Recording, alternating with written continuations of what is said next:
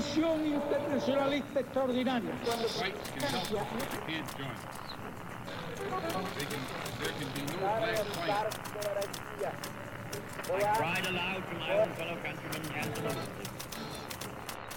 Sua rádio da história.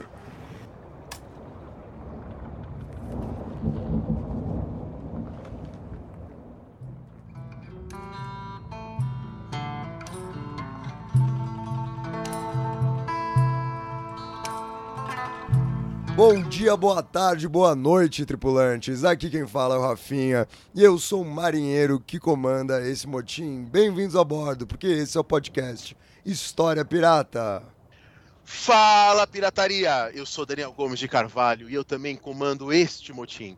E hoje a gente está com uma convidada aqui muito especial para falar de um tema que é um tema clássico, é, é, na, em tanto em universidade quanto quem trabalha em sala de aula, com ensino básico. A gente está com a professora Marília Azambuja, Marília de Azambuja Ribeiro Machel. Ela é professora titular do Departamento de História da Universidade Federal de Pernambuco. Ela fez graduação na Universidade Federal do Rio Grande do Sul, fez mestrado também em História na Universidade Federal do Rio Grande do Sul e fez doutorado na Universidade de Florença. E hoje ela está aqui para falar com a gente um pouco sobre um tema que é o Renascimento. E eu acho que é um, um tema que os nossos ouvintes, que as nossas ouvintes vão gostar pra caramba. Dá um oi aí, pessoal, Marília. Oi, gente, tudo bom? Obrigada pelo convite, gente, adorei. Marília, eu que agradeço pela sua presença aqui. É... Esse é daqueles temas, Marília, porque a gente faz uma. Nosso jogo aqui no podcast é o Dani ser um professor universitário e eu ser um professor do ensino básico. E a gente tenta criar esse diálogo aqui. E esse é um tema que eu sinto o abismo maior de todos. Então eu, eu sempre tenho uma grande expectativa. A última vez que a gente gravou sobre esse tema, a gente aumentou esse abismo. Né? Eu quero ver se hoje a gente vai vai mudar um pouco dessa vou perspectiva. Vou tentar, viu? Vou tentar. É, eu acho que eu acho que é um grande desafio mesmo. À luz do que a historiografia hoje pensa do Renascimento, como tratar o Renascimento em sala de aula, né? É, é, é muito difícil, tentando ser coerente, minimamente coerente. Eu lembro que eu dei aula num cursinho lá em. Foi o primeiro cursinho que eu dei aula. É, eu estava lá com 19 anos, no cursinho noturno em São José dos Campos. E lembro que eles tinham uma apostila, Marília. E nessa apostila tinha uma tabelinha e a tabelinha era assim: Idade Média, Renascimento. Aí, Idade Média, teocentrismo. Renascimento, antropocentrismo. Idade Média, fé. Renascimento, razão. Idade Média, o Deus, Renascimento, o homem. Assim, a coisa bizonha. É, é, enfim, isso não faz tanto tempo assim. Né? Faz, acho que, enfim, foi 2011, 2010, uma coisa assim. Vamos ver é, se. Eu, gente... eu, eu acho, sabe, que às vezes tem um problema de uma defasagem mesmo entre o material didático, né, que vai para a escola e, e, o conhecimento que se produz na academia, digamos assim, tem uma defasagem que leva a, essa, a esse tipo de, de questão. Mas, sobretudo, eu acho interessante isso que você está dizendo, Daniel, porque eu sempre, quando começo a minha sala de aula, eu pergunto o que, que vocês acham que é o renascimento? Uhum. Para ouvir essas impressões que derivam dessa formação escolar e eu tento um pouco, talvez, desvendar os segredos da onde vêm essas ideias é. que estão nos materiais didáticos, porque eu acho que elas não elas são estranhas, elas estão encaixotadas ali, mas na maioria das vezes ela tem uma, uma matriz né, que tem a ver Sim. com o ensino acadêmico e se a gente conseguir, a gente vai contar o porquê disso. Perfeito, perfeito. Tô ansioso, Marília. Ô Dani, e antes da gente começar aqui, antes de eu apresentar os blocos, antes de eu apresentar o programa, conta pra gente o que, que você tá lendo e, por favor, que não seja Thomas Paine. Não, mas hoje não é Thomas Paine. Mas eu estou tentando escrever um texto com o meu orientando, com o Gino, que certamente estará aqui no futuro. O Gino vai defender o mestrado logo mais, no mês que vem ou no próximo, é, ou no seguinte. E a gente está tentando escrever um texto junto. Aí eu estou dando uma olhada num texto chamado A Ideia de Europa, da Antiguidade à União Europeia, editado pelo, organizado pelo Anthony Pagden. E aí tem um, um, capítulo do Pouco que é muito legal sobre a ideia de Europa na época moderna, e, enfim, sobretudo no iluminismo que ele aborda. E é, enfim, um texto bacana, quem gosta desse assunto é legal. E Marília, o que, que você anda lendo aí que você quer comentar com os nossos ouvintes? Eu estou lendo um livro que tem super a ver com a, com, com a nossa falada. Eu estou relendo esse livro, né? Que é um livro de um, um cara chamado Michael Baxandal, ele era, ele foi diretor do Warburg Institute em Londres uh, que é um grande centro de pesquisa sobre Renascimento, e ele sucedeu lá o Gombrich, que é bastante conhecido no Brasil, né? Ele foi o sucessor do Gombrich. Ele é um estudioso assim da psicologia da arte. Tem várias coisas traduzidas no Brasil, mas o livro que eu estou lendo dele é um livro que chama Giotto e os Oradores, que é um livro que justamente ele mostra como a nova linguagem que vai ser desenvolvida pelos humanistas vai permitir a, a formação de um léxico para a história da arte é um livro muito interessante, assim, eu gosto bastante, essa edição, assim, bem, bem warburgiana, eu, eu gosto bastante, estou adorando. E, e você sabe, eu fiz uma, uma prova aí recentemente, Marília, e eu reli o, o Olhar Renascente, né, do Baxan, que é também um texto que é uma recomendação maravilhosa aí para quem está escutando e quiser, realmente muito legal. É, eu acho que tem um outro livro dele, não me lembrando agora, que também tem, tem uns três ou quatro livros dele traduzidos em português. É, são muito hum. bons, muito claro, eu gosto muito. Eu gosto mais desse que do Olhar Renascente. Ah, eu não, não, eu não li esse ainda. Vou ler. Super recomendo. Rafinha, o que, que o senhor está lendo, meu filho? Cara, você sabe que eu tô numa semana complexa aqui em casa, né? Onde a minha filha está travada, é, me obrigando a fazer a mesma leitura do mesmo livro por 30 vezes seguidas. Ao mesmo tempo que nesse momento ela está aprendendo a usar o pinico. Né? Então, oh, coisa boa. O, o, delírio dela aqui agora é o que tem dentro da sua fralda, que é um livro de um ratinho que quer ver o que tem dentro da fralda dos outros animais. E eu li ele 43 vezes né, na última hora. Antes Pô, de gravar um pedacinho do livro aí pra gente, cara. Falou coisa legal do livro aí. Pra... Cara, na fralda do coelho tem sete cocozinhos de coelho. Na fralda do potrinho tem três bolinhas. Na fralda do cachorro tem um cocô com uma pontinha, inclusive. Mas na fralda do ratinho não tem nada, porque o ratinho sabe usar o pinico. E ele ensina todo mundo a usar o pinico no final. Desculpa pelo spoiler aí, galera. Vocês que estão muito ansiosos por essa fantástica leitura. Ansioso eu tô, Dani, pelo programa de hoje. O programa de hoje aqui que a gente recebe a Marília, que vai tratar, como vocês já sabem, né, sobre o Renascimento, ele está dividido em três blocos. No primeiro bloco do programa de hoje, é, a Marília vai apresentar um pouco para vocês a história do conceito de renascimento. No segundo bloco, o renascimento nas artes. E no terceiro e último bloco do programa, a questão do humanismo. Então, bora começar o programa de hoje. Vamos ao primeiro bloco, o renascimento, a história de um conceito.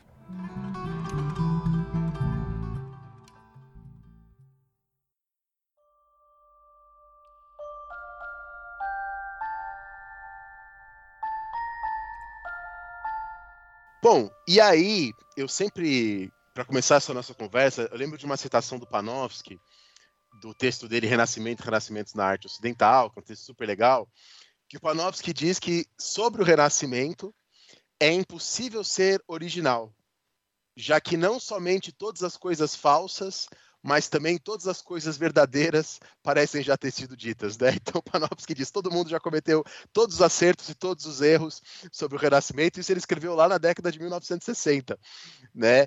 É, e aí eu te pergunto, Marília, bom, esse assunto que gera tantos erros e tantos acertos até hoje, existe alguma definição do Renascimento que a gente pode dar para os nossos ouvintes? Afinal, Marília, conta para gente o que é o Renascimento, o que foi o Renascimento, o que seria o Renascimento. Bem, vamos lá. Eu acho que o Panofsky ele tem um pouco de razão, né? E quando ele escreve esse esse, esse livro dele é um ano de super crise na historiografia sobre o Renascimento, de repensamento, e eu vou chegar lá, vou chegar no, vou chegar no Panofsky, vou chegar nessa, nessa ideia aí, tá?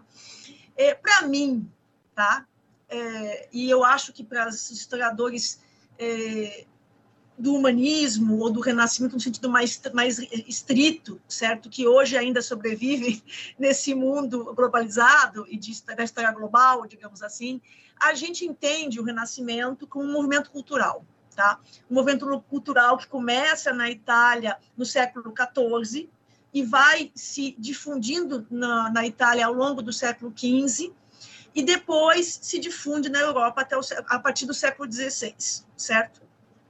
é bastante definido, talvez, quando esse movimento começa, digamos assim. A gente tende a, estabelecer um marco desse movimento uh, em torno da figura do, da figura do Petrarca, né, que, é que hoje a gente conhece muito mais como um literato, como um escritor de poesias, né?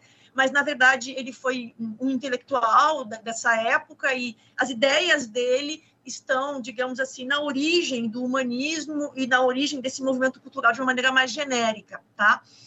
É, mas o, o, o, Petrarca ele, ele, então, ele, ele marca esse início, mas o fim desse movimento cultural não tem muita clareza quando acontece, tá? E aí começa um pouco do, do debate. Uh, alguns consideram que ele termina ali com a reforma protestante, outros com a contrarreforma, né? E tem autores, por exemplo, como o, Eugênio Garim, que e o próprio Délio Cantimori, que dizem que ele se estende esse movimento cultural, que a sua dimensão, digamos assim, é, de influência se estende, pelo menos, até o iluminismo. Tá? Então, assim, não existe um consenso sobre o fim, certo? Então, a gente vai talvez fixar mais sobre o início do que sobre o fim.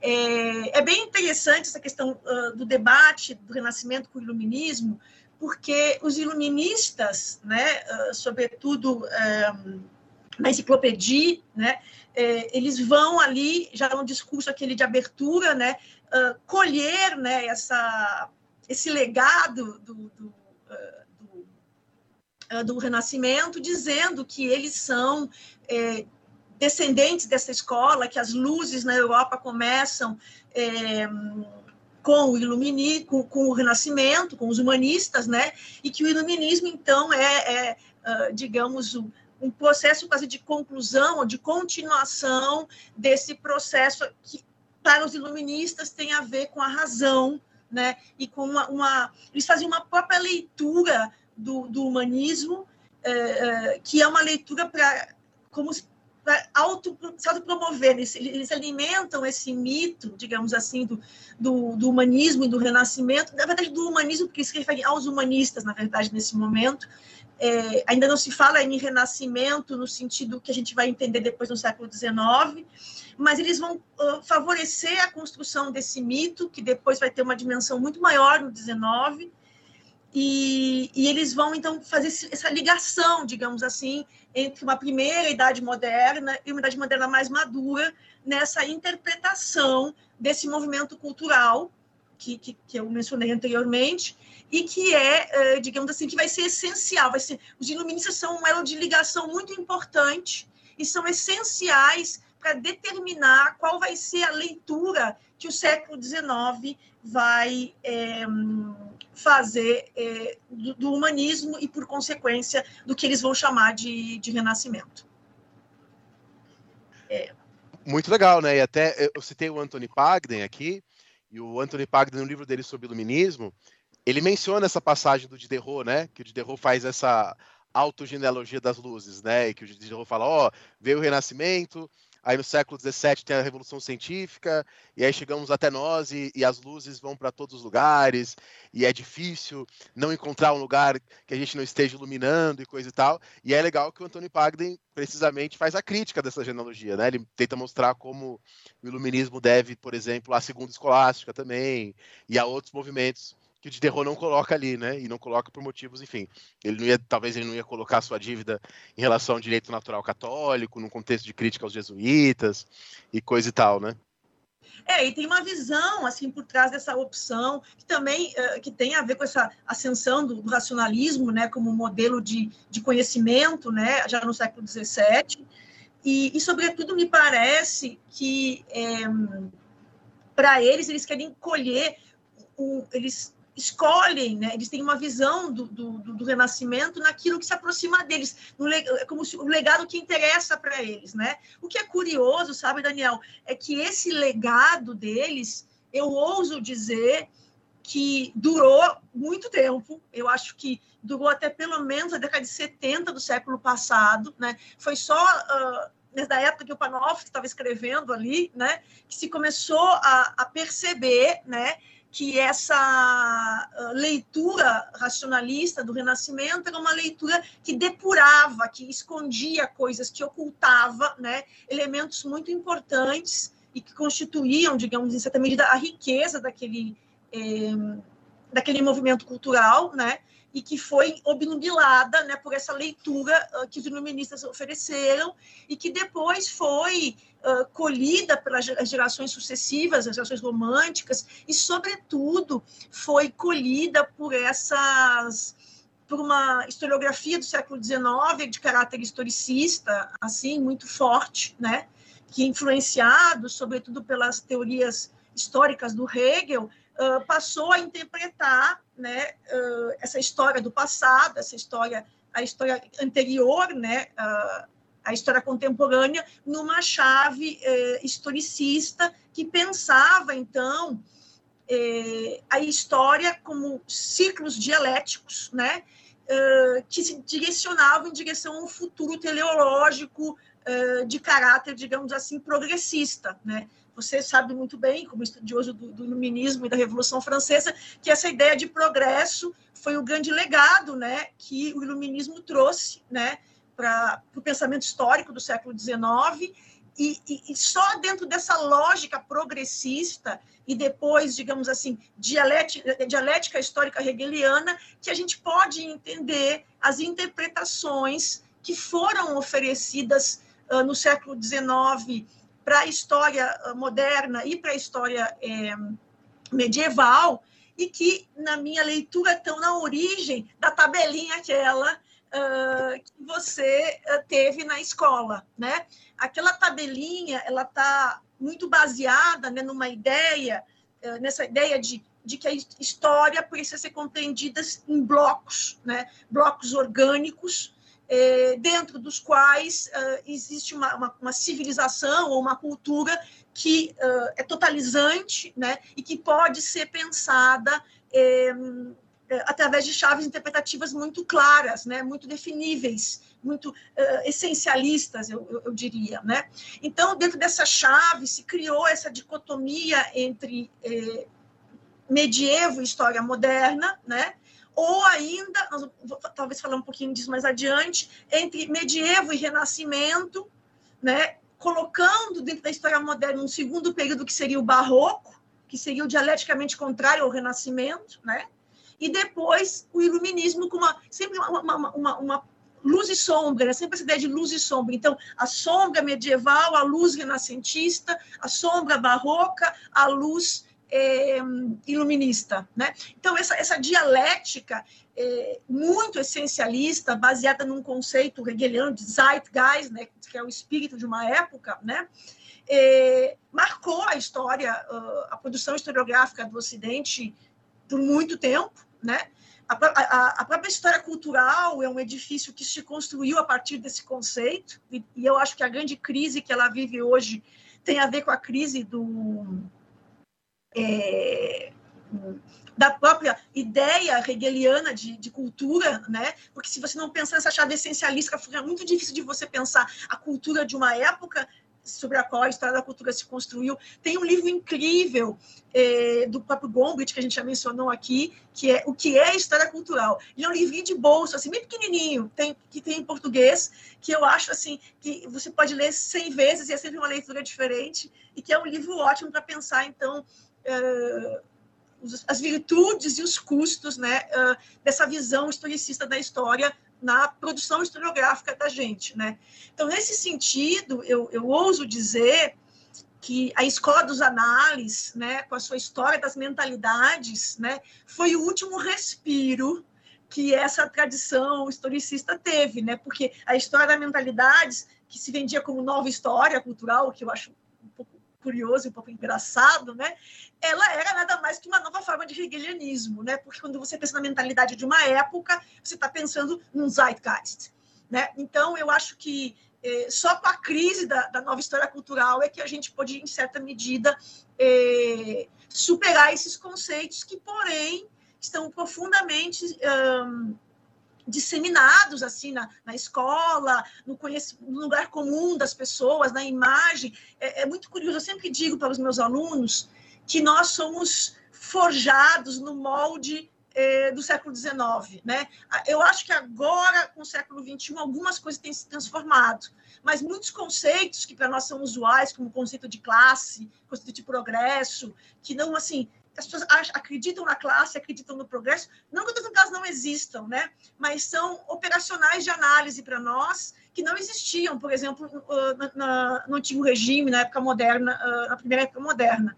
Então, eu acho que essa a gente precisa compreender que isso são criações históricas ou, ou utensílios históricos que começam a ser utilizados a partir de um, de um certo de um certo momento, né? E aí é nessa chave, né, dessa leitura historicista que uh, talvez o mais famoso autor de um livro sobre o Renascimento, que é o Jacob Burckhardt, né, escreveu sua famosa obra a, a, Cultura do Renascimento ou a Civilização do Renascimento, né, porque é uma obra em alemão. E essa palavra Kultur, Kultur em alemão pode ser traduzida como civilização, né, ou como cultura. E esse livro, que é uma obra do século XIX, então ainda hoje é a obra mais lida né, no, pelas pessoas no mundo sobre o Renascimento, e isso faz com que elas não consigam, de certa medida, atualizar a visão que elas têm sobre o Renascimento, porque elas continuam reiterando uma visão. É, é um livro difícil, eu acho que é um livro bem difícil de ler, difícil de compreender, então não facilita por isso, e facilita menos ainda porque é muito uma visão muito antiquada, mas essa visão, ela marcou muito uma época e marcou a nossa própria visão uh, do, do Renascimento como uma época histórica, né? A gente, a partir do Burckhardt, passou a pensar uh, o Renascimento como um período né, da história, como, uh, como se esse movimento Uma totalidade, né? É, uma totalidade, totalidade, totalidade que, como eu disse, ele, o Burckhardt não diz quando começa, não diz quando termina, ele está muito preocupado com a Itália, então ele está muito preocupado com uma ideia também de, de, de Volksgeist, né, da, da, cultura de um povo, tem essas duas dimensões hegelianas na obra dele, apesar de ele se dizer que não é hegeliano, é muito curioso isso, mas ele é, vai construir uma imagem do Renascimento como um período né, de transformações é, em que tem uma concepção de, que envolve uma concepção de Estado e que envolve uma concepção de arte, uma concepção de indivíduo, aonde justamente uh, o homem estaria uh, no centro, né? E isso é uh, uma, algo que, que se repete, digamos assim, na, na historiografia, tá? nos manuais e consequentemente nos manuais das escolas e tudo mais. Então é bastante curioso e esse e esse eh, renascimento do, do Burke é sempre um renascimento também solar, racional, né? É sempre esse homem que toma o controle sobre si. É uma leitura bastante racionalista hum, é, do que seria do que seria o renascimento. Marília, deixa eu te fazer uma pergunta. Se por acaso minha pergunta for desviar muito, você pode me interromper, não tem problema nenhum, obviamente. Mas uma, uma questão que eu sempre penso, por exemplo, em sala de aula, Sabe aquelas coisas que você fala em sala de aula, torcendo para que ninguém te pergunte? Porque no fundo você também não sabe responder. Essa aqui é uma que recai sobre mim todas as vezes que eu esbarro nesse tema. Eu. É, eu entendo, obviamente, todas as críticas atreladas à ideia do Zeitgeist, né, da, da questão da mentalidade, e concordo com elas. Mas eu sempre me preocupo em como explicar a ideia de um movimento cultural atrelado ao século XIV, atrelado ao século XIII. Como é que a gente explicaria isso, Marília? O que, que seria? O que, que a gente está chamando de um movimento cultural né, no momento onde a disseminação de ideias é, ela tem os seus limites? Porque uma coisa é a gente discutir um movimento cultural do século XIX, né? A gente entende como a disseminação das ideias, a disseminação dessas culturas, a comunicação, ela tem outra escala. Como é que a gente conseguiria explicar um movimento cultural dentro desse recorte de tempo? Bom, vou, vou, vou, te responder, mas vou antecipar um pouco sobre o que eu ia falar no humanismo, porque o humanismo é, é esse, esse movimento cultural é o que o século XIX foi chamar de humanismo, tá? Porque é, o humanismo que ao fim e ao cabo da, crítica historiográfica que veio depois criticar o Burkhardt, foi o que a gente descobriu que realmente existia né? Porque não existe uma época do Renascimento, o que existe é o humanismo, que é esse movimento cultural que propõe uma renovação historiográfica da história, que faz uma nova leitura da história, tá? Mas para responder a tua pergunta, antes de voltar para isso, eu vou, eu vou dizer o que eu digo na minha sala de aula. Eu dou aula em Pernambuco, eu moro em Pernambuco, eu sou gaúcha, eu sou carioca, criei no Rio Grande do Sul, mas dou aula em Pernambuco. Eu digo para eles que é como Mangue Beach. É, por que, que eu digo isso, certo? Porque você tem que pensar que é um grupo de pessoas muito limitado, tá? Que tem interesses em comum e que tem interesse de desenvolver uma coisa nova, de fazer uma coisa nova. Para fazer essa coisa nova, eles vão dizer, como todo mundo que faz uma coisa nova, que estão inventando uma coisa completamente nova, certo? Mas, obviamente, eles estão construindo aquilo também a partir da tradição, né? Eles negam a tradição, mas a tradição está ali, né? Só que, em vez de fazer música, eles estão fazendo uh, textos de retórica, tá? Em vez de pensar, então sempre, você tem que pensar essas pessoas que se conheciam, né? O, é, é, o movimento cultural ele acontece entre amigos, se não entre amigos, entre conhecidos, entre pessoas que trabalham nos mesmos lugares, entre pessoas que circulam nos mesmos ambientes, né? E os ambientes dessa época são os ambientes urbanos, porque as cidades acabaram se, estão se desenvolvendo, né, em oposição ali a, uma economia mais feudal, e é nesse ambiente urbano, das primeiras cortes urbanas, a corte do Papa, onde estava a corte em Avignon, as cidades como Florença, esses centros urbanos mais importantes, mais pujantes do ponto de vista econômico também, que é onde essas elites, né, que não são as grandes elites do poder, que são elites talvez de uh, como eu vou dizer, de letrados, que hoje talvez a gente associaria ao servidor público, né, que é o cara que está uh, servindo ao, a, aquelas instituições políticas, né, uh, e que tiveram, uma, a maioria das vezes, uma formação um curso de direito, né, e, e contato com alguns, alguma formação uh, no âmbito da, da, da, das escolas jurídicas, e eles estão criticando o que está acontecendo nas universidades naquele momento ali, nos estudos, uma ênfase demasiada a, a, uma lógica anterior, no caso, uma lógica escolástica, e eles querem renovar, e eles renovam aquilo fazendo uma proposta de uma coisa nova, certo? E essa coisa, aí tem o, o cara que é o, o grande promotor disso nesse primeiro momento, que é o Petrarca, e ele começa a escrever cartas e manda, manda as cartas para os amigos, para os conhecidos, as pessoas recebem essas cartas, conversam sobre essas, copiam essas cartas, uh, e, e, essas ideias vão circulando através das cartas, né? E aí uh, as ideias as pessoas acham legal, assim, encontram um público, né? E esse público vai ser responsável, algumas figuras desse público consumidor daquelas ideias e difuso e debatedor vão produzir novos textos, né? E vão a partir desses textos difundir essas ideias, né? Porque a, a mídia daquela época é o texto, né? Ainda é o texto manuscrito, porque não tem nem imprensa ainda. Então você tem que pensar esses caras anotando nesses papeizinhos, já tem papel, né? A Europa já tem papel nessa época, essas ideias, né? Uh, que vão ter um formato às vezes específico, porque o Petrarca ele vai descobrir as cartas do Cícero num, nesses monastérios lá que estavam guardadas, né? E aí ele começa a aquele modelo de escrever do Cícero, que é um modelo em que ele escreve como se fosse para o amigo dele, mas ele escreve para ser lido em público, né? Uma ideia de que é privado, mas é público. Então esse modelo da carta privada pública é o modelo que ele vai adotar. E através dessas cartas que ele vai mandando e vai discutindo as coisas que estão incomodando ele, vai fazendo essa crítica, essas cartas são o veículo do renascimento, né? O veículo do humanismo. E essas ideias vão se difundindo.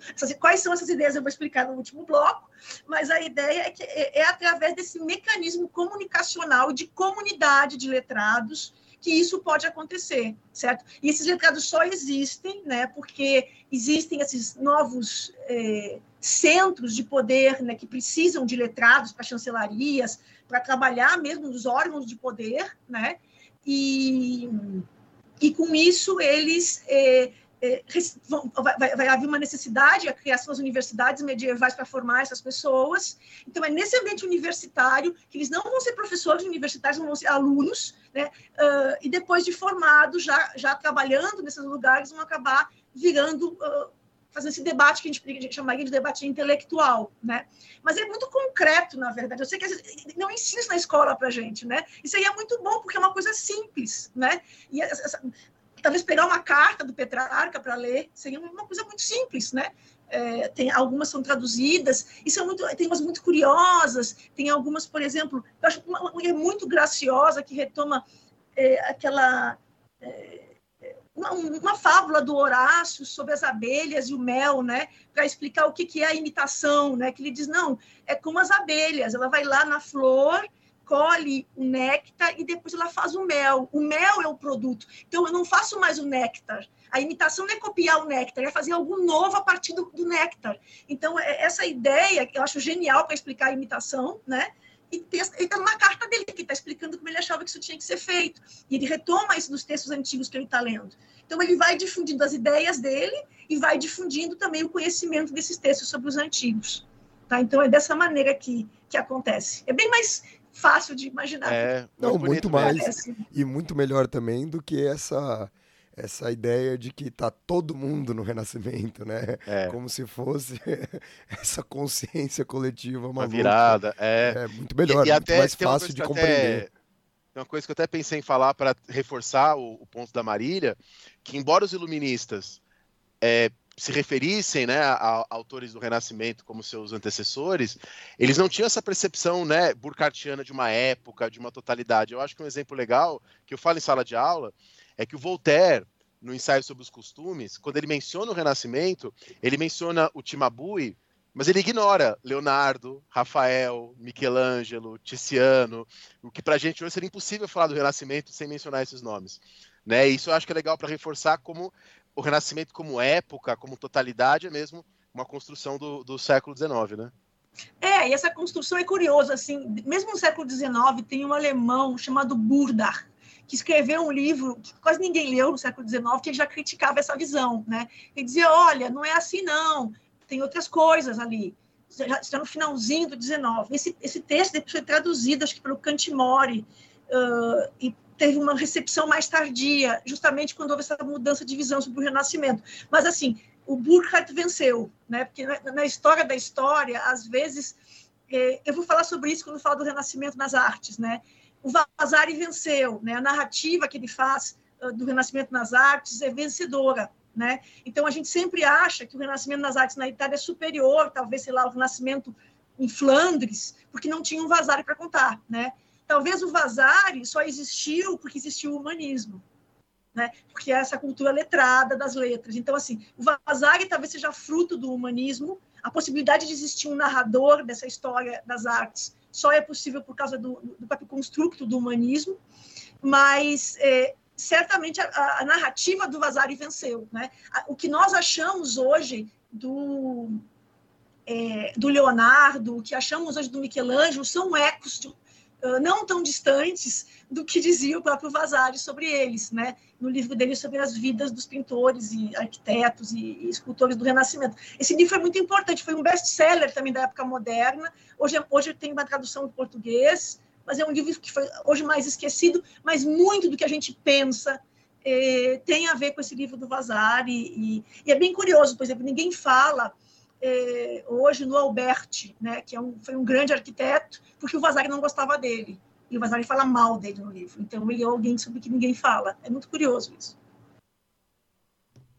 Muito legal. E acho, Marília, que talvez vale destacar né, o livro do Burca de 1860, né? E cinco anos antes tem a história da França do Michelet, que o Michelet coloca lá o Renascimento como a descoberta do mundo e do homem, mas ali é numa etapa da história da França, né? Aí é o Burca é, vai... é, mais, é mais restritivo. Eu ainda acho que a interpretação do Michelet está mais próxima dessa ideia de, de entender o Renascimento como um movimento cultural. Né? Hum. Ele diz: esse movimento chega na França e muda a França. Tem essa dimensão uh, epocal? Tem, mas não como no Burkhardt. Né? Ah, certo. Eu acho que não tem a mesma dimensão. Tem, é, é, é, é uma época da história da França. Eu concordo com você, é muito mais restrito, mas eu acho que hum. ele é, se fixa mais nos elementos meramente culturais, né? É, é, claro que ele faz parte desse percurso, é uma etapa muito importante, né?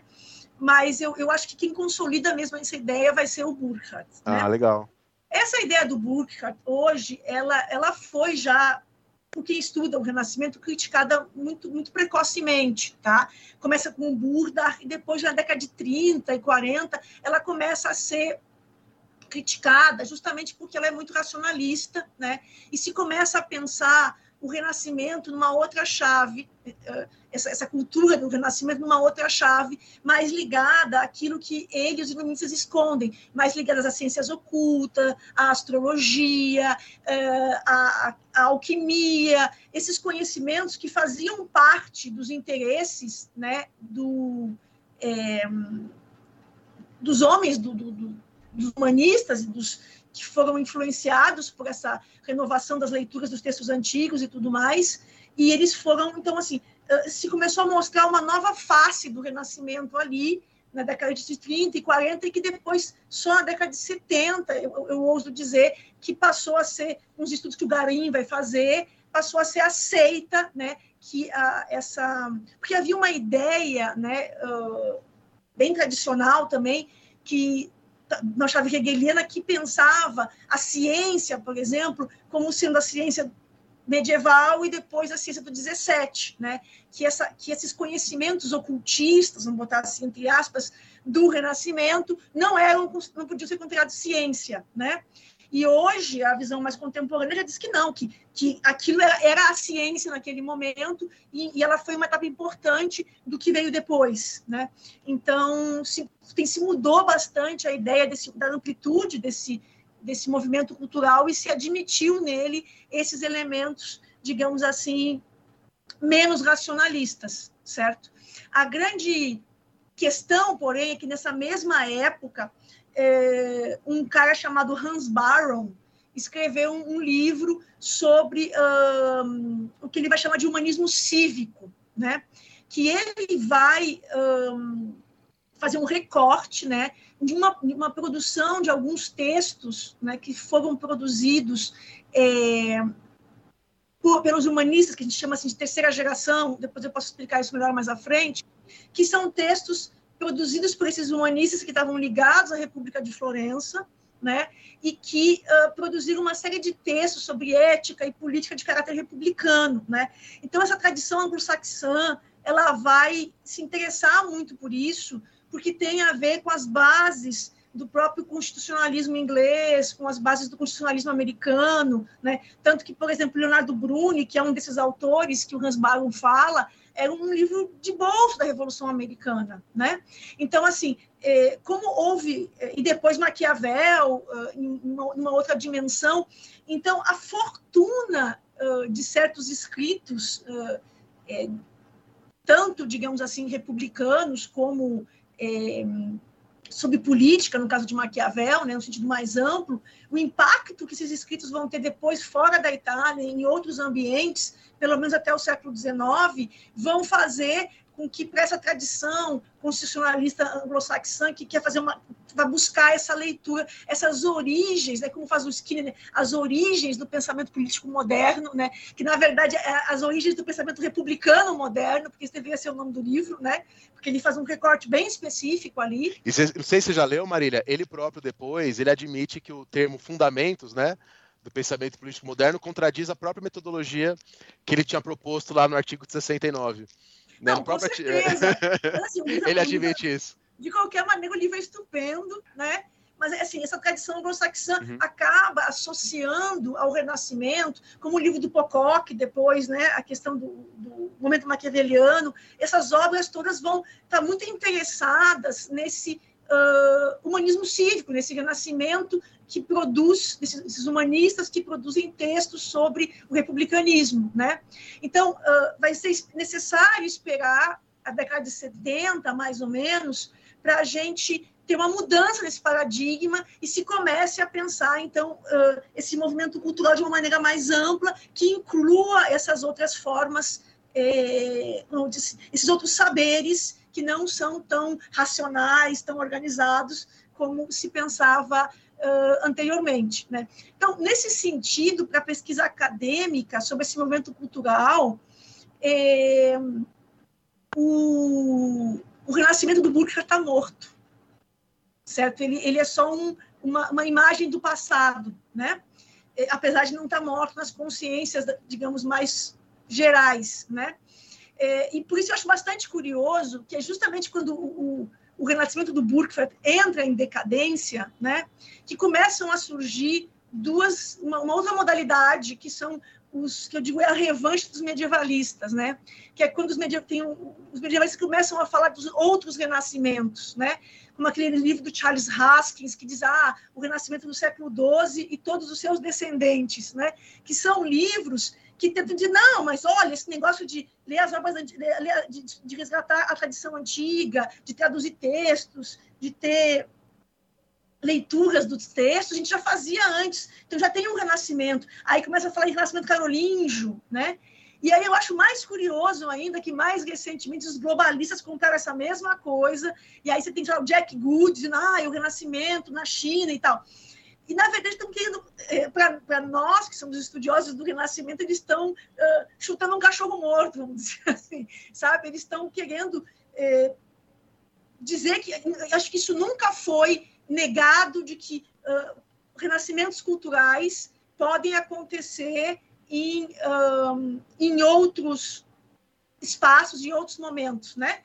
E talvez uh, o problema disso tudo é que haja, na verdade, um apagamento do que aquilo que me parece que caracteriza a especificidade desse movimento cultural uh, que eu considero que eu poderia chamar de renascimento, né? que é um renascimento cultural, que é, ao meu ver, o grande legado que eles têm do ponto de vista do pensamento histórico. Tá? Porque eu acho que se tem algo que, que é específico desse movimento, é a dimensão histórica do pensamento porque eles são os primeiros que conseguem pensar uma história tripartite, ou seja, pensar uma história que não é uma continuidade da história romana. Então, isso significa que eles olham para o passado e se descolam desse passado, né? Quando eles se pensam fundadores de uma nova era, né?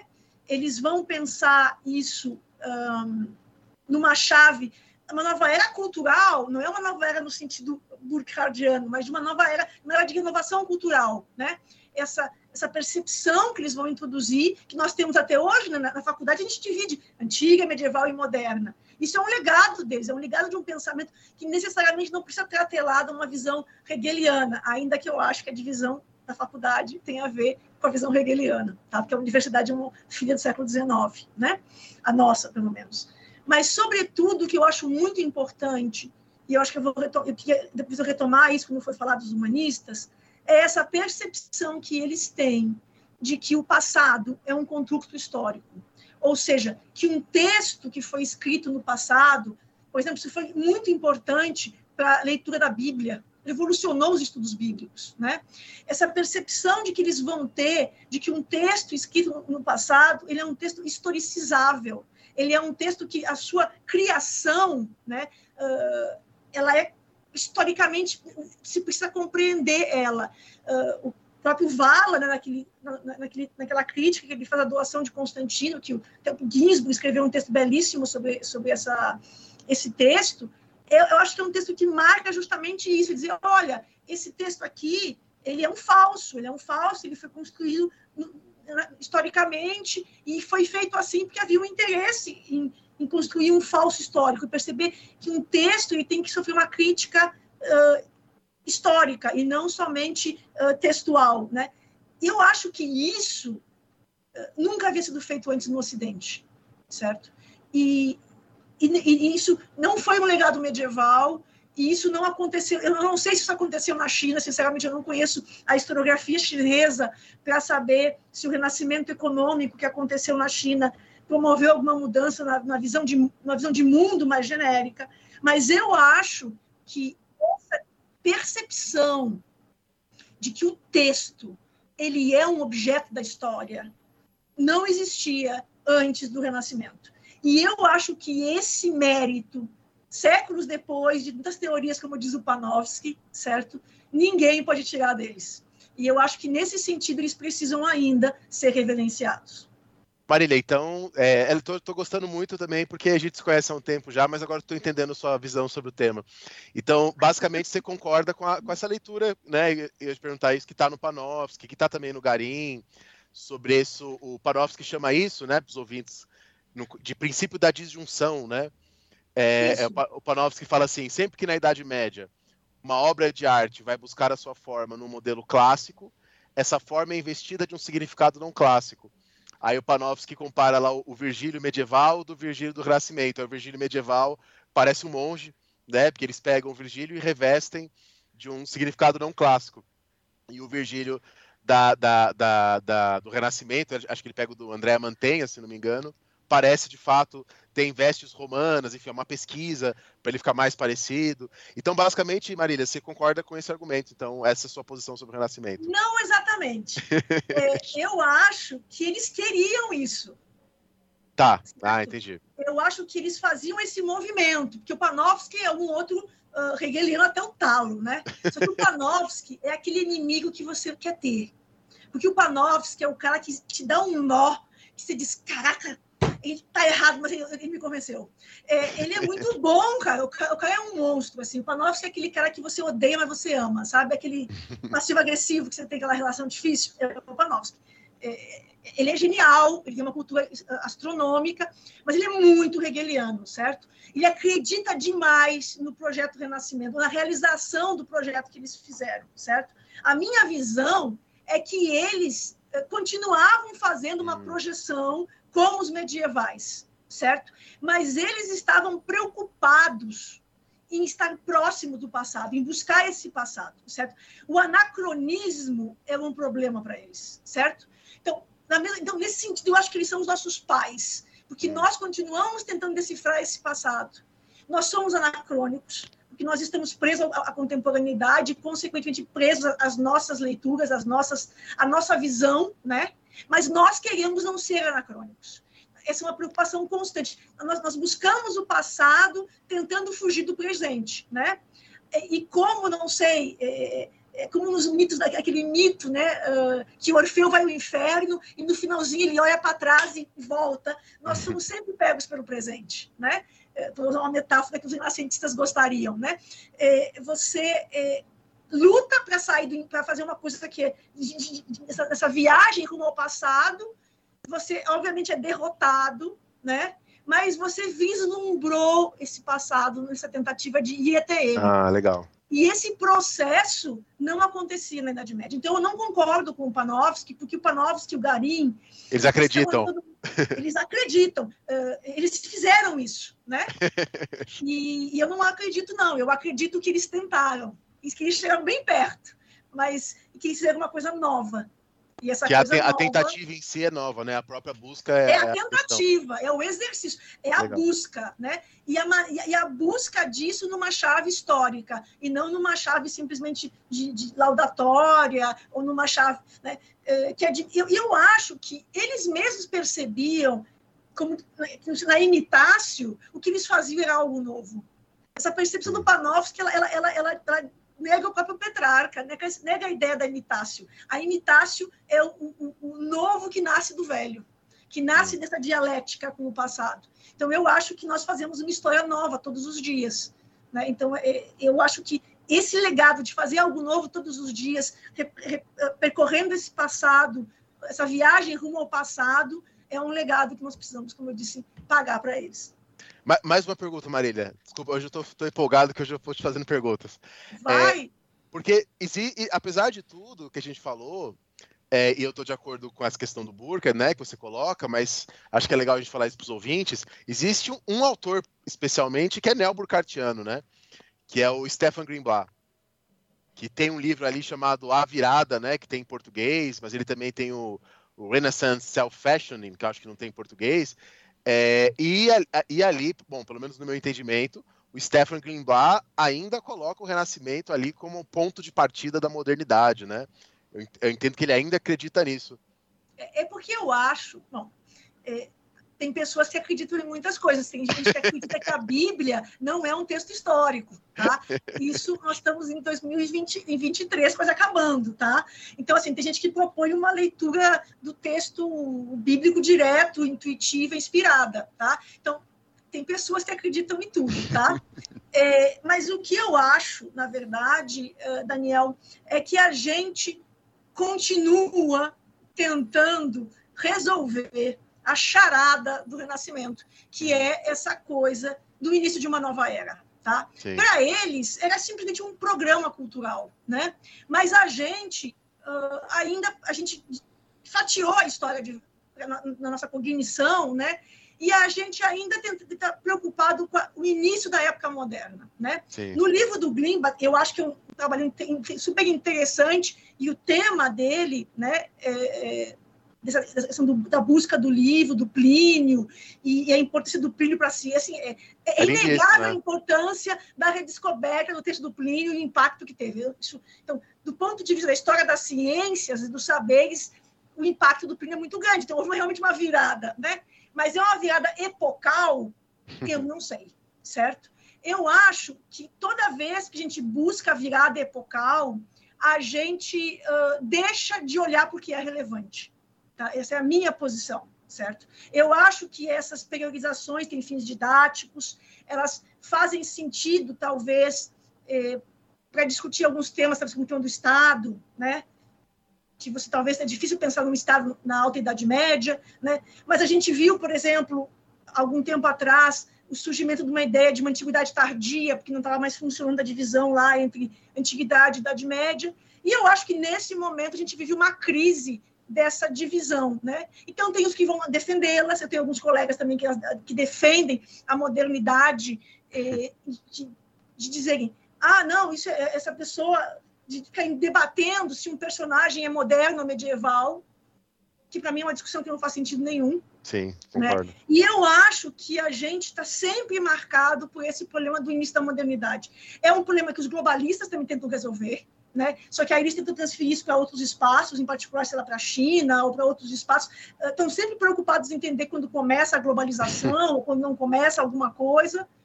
E um, e houve uma época, por exemplo, e é coisa muito curiosa que essa coisa, por exemplo, de usar uh, primeira modernidade ou early modern, né, uhum. e abandonar o renascimento. É muito porque onde tu, onde tinha early modern até a década de 70, você podia tirar a palavra e colocar renascimento. Sim. Certo? Isso nos manuais todos, você tira, funciona igualzinho, é a mesma coisa, tá? Só mudou a palavra. E a mudança tem a ver com essa crise da, do Burkhardt, tá? Então, assim, eu acho que a ideia de renascimento entrou em crise, mas o problema do início da época moderna continua sendo uma fixação historiográfica, tá? E ela vai continuar viva ali, porque eh, eu imagino, porque para alguns pesquisadores isso já é muito importante, certo? A história da ciência já teve isso. Teve um momento em que o Renascimento perdeu, por exemplo, protagonismo para a Revolução Científica, né? Aí a gente tem o Thomas Kuhn e toda uma, uma série de obras que pensam a modernidade a partir da ciência, uh, do racionalismo, e sempre de volta esse racionalismo e esse nível de, de uma nova era, né? É, como eu acho que em breve nós teremos gente querendo criar uma quinta era da história, que é a era pós, uh, sei lá, teve o um povo que tentou fazer pós-holocausto, não deu, né? Aí talvez agora... Eu, eu, ouvi na, eu ouvi na minha graduação, Marília, que 2001 a, a, a, o ataque às Torres Gêmeas foi o fim da pós-modernidade. Tem gente que, que gosta, né? E daqui a um pouco vai ser, sei lá, a, a, a, a invenção da. É, da internet, eu acho que vai ser, eu, eu aposto que talvez seja a, invenção da internet, né, que se fala muito sobre isso e tal. O povo da internet acredita nisso, fala muito sobre isso. Então, assim, eu honestamente estou mais interessada nos processos históricos do que nas épocas históricas. Eu acho que o debate das épocas históricas esvazia os processos, uhum. porque os processos tendem a ser particulares, ter uma cronologia própria, ter ob os objetos de pesquisa também uh, precisam de, de, cronologias próprias. Então, eu, eu, sempre acho que se apegar demais às épocas históricas, é. eh, vende livro, mas Sim. não faz ciência. É, tá lá no Mark Block, né? O perigo do ídolo das origens, de ficar buscando as origens, as origens, as origens, né? E que, na verdade, isso é mais uma coisa nossa mesmo, mais uma obsessão é. nossa. É isso então, Marília. Muito obrigado. Eu acho que muitas dúvidas foram sanadas já nesse primeiro bloco aqui. Então, o primeiro bloco do nosso programa fica por aqui. Vamos ao segundo bloco do programa, falar justamente sobre o renascimento nas artes.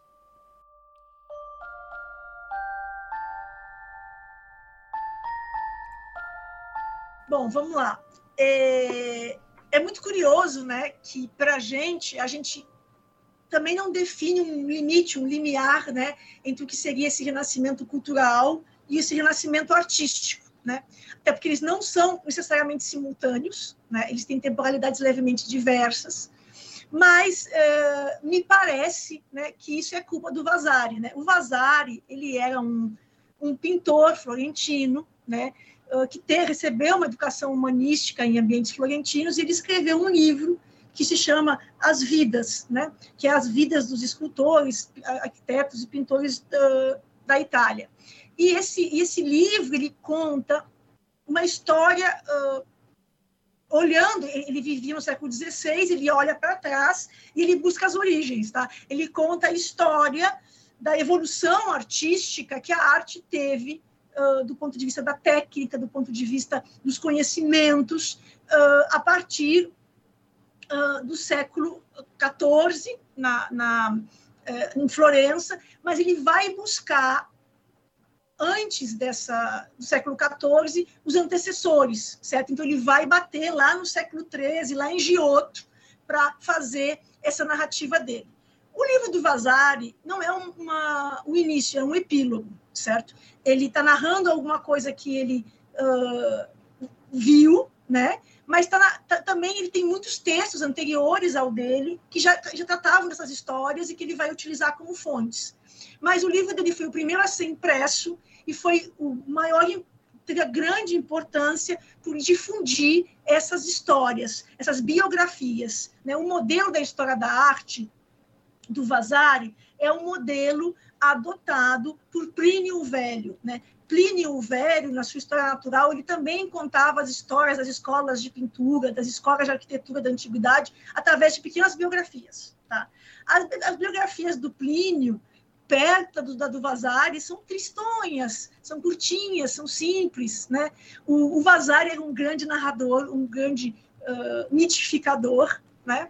E, e, por muito tempo chegou a ser assim um manual de viagem de quem ia a Florença, porque ele diz: ah, fulaninho pintou essa igreja aqui, você pode ir lá olhar. Ah, se você for aqui, tem, essa outra igreja tem tal obra, não sei o quê. E ele foi muito importante também para a preservação dessas obras, porque graças a ele a gente sabe quem pintou, quando pintou, para quem pintou. Ele dá muitas informações, certo? Então ele, é, ele é muito, foi muito importante para conservar a memória desses artistas, certo? Só que quando ele fazendo isso, ele contou uma história. E essa história que ele contou, ele, utiliza, ele, ele vai contar se apropriando dessa ideia de renovação que veio dos humanistas e transpondo ela para o campo das artes. E aí, o que, que o Vasari faz? Ele vai falar em renovácio, certo? É, vai falar em rinascita, em italiano. Essas palavras que estão na origem da palavra renascimento, certo? Então, na verdade, é através do Vasari que a palavra rinascita, renascimento, vai se difundir, certo? Por isso que lá no século XIX, o Burkhardt fala em, em renascimento e não fala em humanismo, certo? Porque, primeiro, porque humanismo também é uma palavra que foi inventada no século XIX, né? Mas, um, nos textos, o, o, o Petrarca já fala em renovácio, renovácio, mas não é renovação, é renascimento.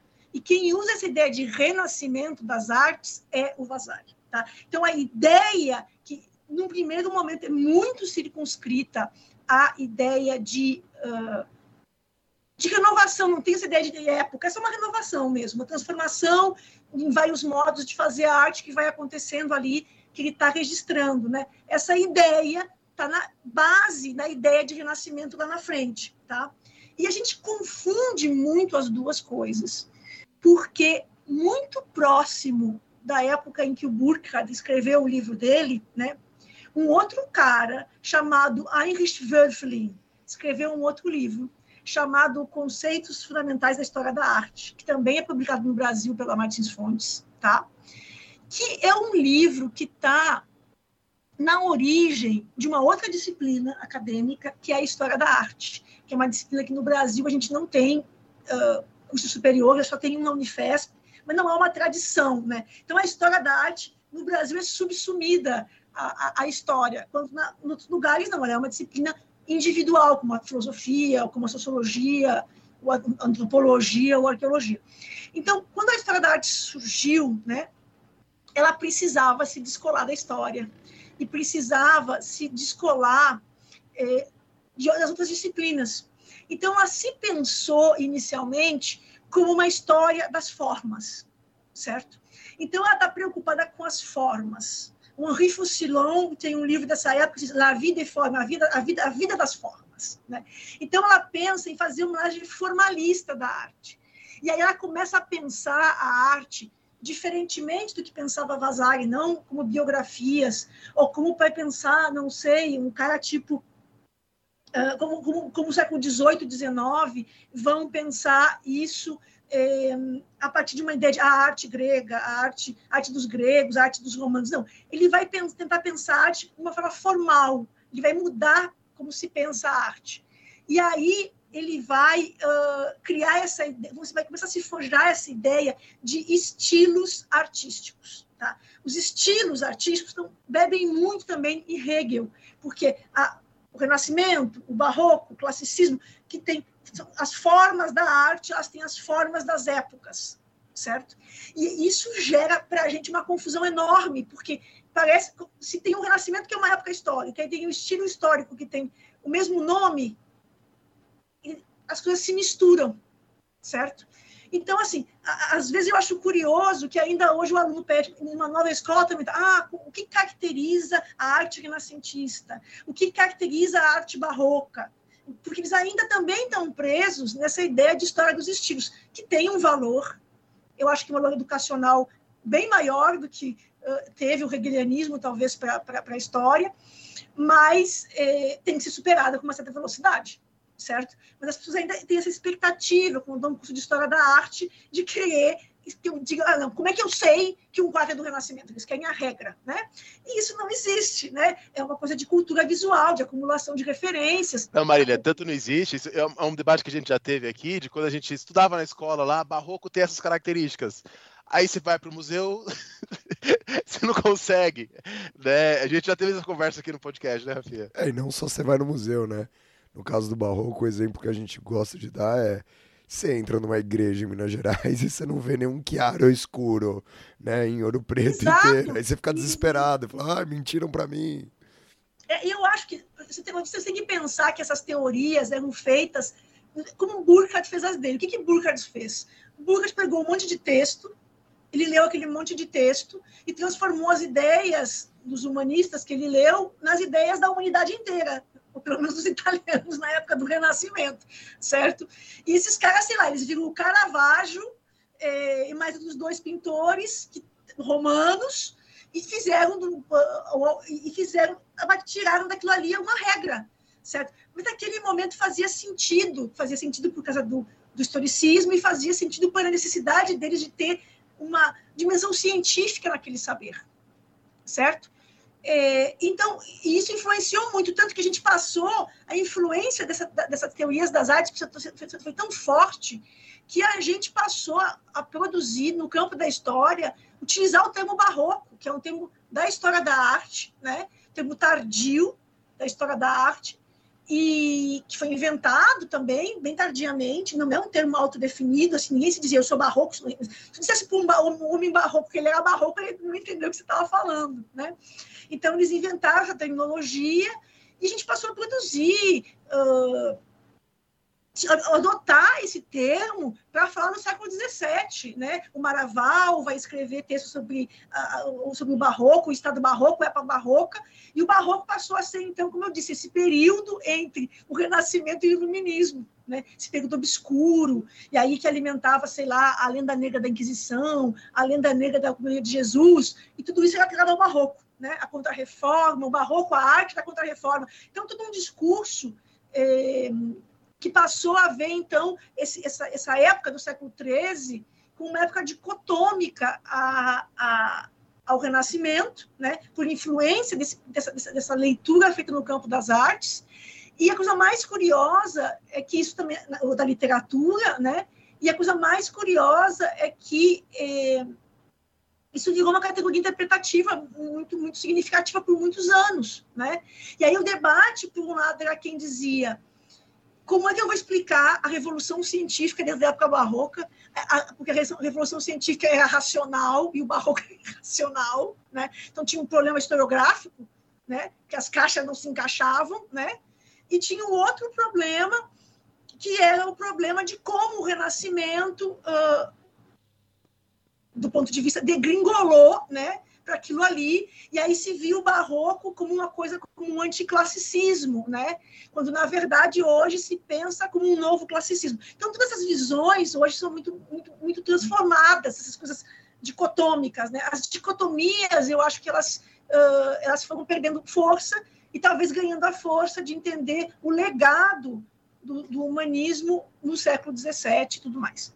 Mas, bem, a grande pergunta é, o que o Vasari conta é uma grande invenção? E a resposta que eu digo sem sombra de dúvidas é não. É, é claro que o Vasari talvez esconda a, a, alguma importância que o conhecimento que adquiriram em Flandres com o Van Eyck, a escola do Van Eyck e outras escolas, que ele esconda isso um pouco, ou, ou diminua a importância desses conhecimentos, mas é impressionante a transformação técnica que a pintura vai vai encontrar na Itália no século XV, tá? É, é curioso que essas, esses primeiros uh, uh, primeira geração do século XV, que é a geração de Masaccio, a de Alberti, a de Brunelleschi, que estão com os dois pés enfiados dentro do gótico, uh, do gótico internacional, né? Eles vão querer romper com essa tradição do gótico e eles vão olhar para trás e tentar buscar na própria tradição, né? Uh, pictórica local, o seu Petrarca. E aí o século XV vai fazer uma vai inventar uma tradição ou vai inventar um discurso de uma tradição e vai transformar o Giotto no Petrarca das artes. Tá? É um movimento muito claro de, de, de reelaboração historiográfica, certo? Então, eles vão dizendo, olha, o Giotto, que lá atrás é muito antes do Petrarca, né? que o Giotto é o nosso pai, o nosso Petrarca, o inventor disso aqui tudo, ele é o nosso elo com os romanos, ele Faz algum sentido? É, tem alguma experimentação no Giotto que sustente isso? Tem. Certo? Mas, obviamente, que não é também. Tem muitas coisas que eles vão inventar sozinhos. Né? Tem um, um De Pintura do Alberti, que é um dos tratados que ele escreve, em que ele vai explicar a primeira regra da perspectiva. Né?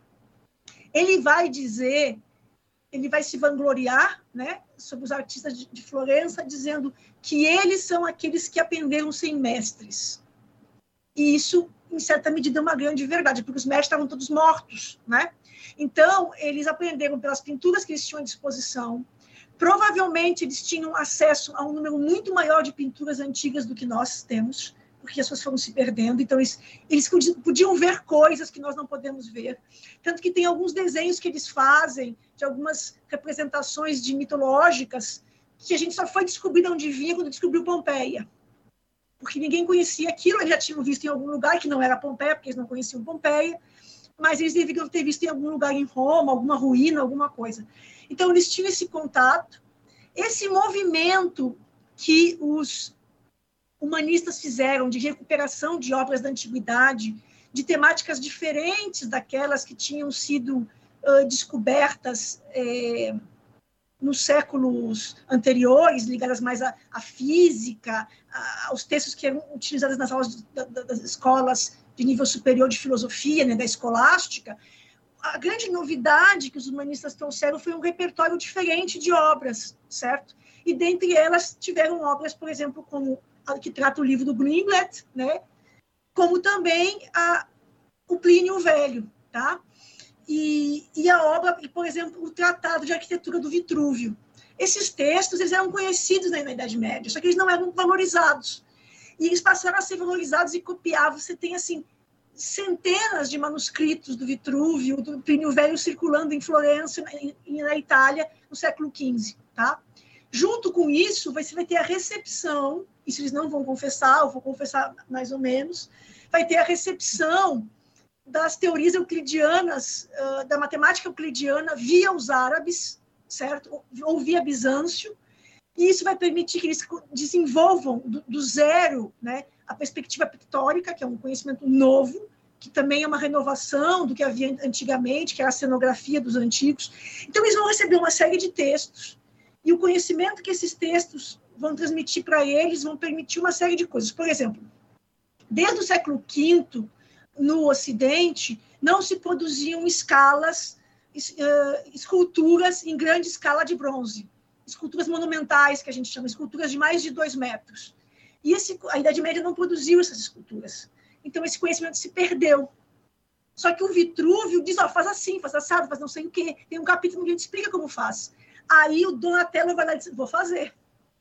Aí Donatello tem dinheiro, tem, uma, tem as guildas ricas de Florença financiando o trabalho dele, que também precisa de dinheiro, a arte precisa de dinheiro, certo? E Florença, naquele momento, tinha se tornado a, a Nova York do século, era a cidade mais rica do Ocidente, era a cidade com o maior número de bancos do Ocidente, certo? Tipo, era, era a Nova York do, do, dos, dos Rothschild lá, aquela, aquela que tinha muito, muito dinheiro, né? The Golden Age lá.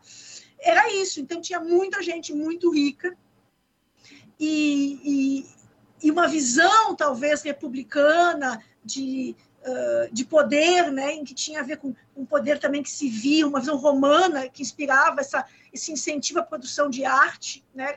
Para uh, demonstrar esse, esse poder fez com que os banqueiros, ou mesmo as guildas, as grandes guildas urbanas, ou mesmo a própria prefeitura da cidade, financiassem esses artistas e, e criassem esse ambiente ideal para a produção de objetos que eram custo muito custosos de fazer, mas que com havia, é ilimitado budget, né, se podia voltar a sonhar a fazer os objetos como os romanos.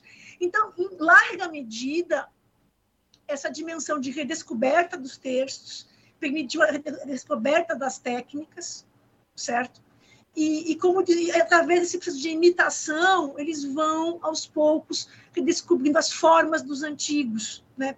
Tem um livro do Sesnek, que é um outro, outro autor da escola de Warburg, que fala isso sobre uh, The Survival of Pagan Gods, né? a sobrevivência dos deuses pagãos. É um livro maravilhoso, onde ele conta como esse processo de descobrir as formas antigas, de como eles passam a representar as imagens como os antigos, essa busca de uma revivescência das formas antigas que vai acontecer ali, e de como esse processo vai mudar né, uh, a concepção artística e vai levar eles a um processo de experimentalismo tal, experimentalismo tal, que vai permitir aos poucos eles aprimorarem essa arte dos antigos e, e, do meu ponto de vista, superarem ela.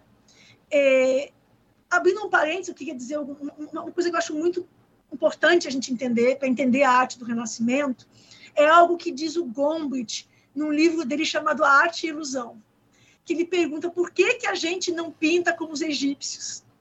Né? E a gente não pinta uh, como os egípcios por causa do Plínio Velho. O Plínio, uh, uh, uma coisa muito curiosa é que por causa a pintura antiga chegou muito pouco para nós e pouco para eles e muito menos para nós. Mas na verdade, ele, eles não as estátuas eles viram, mas a pintura eles não viram, porque não tinha, tinha alguns afrescos, eles nunca tiveram acesso à pintura antiga. Mas no Plínio Velho, ele conta algumas anedotas uh, em que ele diz, em que ele dá a entender que a arte de melhor qualidade é a arte que imita a natureza. E ele conta uma anedota sobre dois pintores que fizeram dois quadros para competir para saber qual era o melhor. Aí um deles pinta um cacho de uva, aí vem um pássaro e morde a uva. Aí ele diz: Ah, como, como você é bom, você enganou o pássaro. Como, como eu sou bom, eu enganei o pássaro descobre o teu quadro para mim poder ver o que tu pintou. E ele disse: Não, isso não é uma cortina, é a minha pintura. A minha pintura é a cortina. Aí eu disse: Não, eu enganei um animal, você enganou um ser humano, você é um pintor superior. Certo?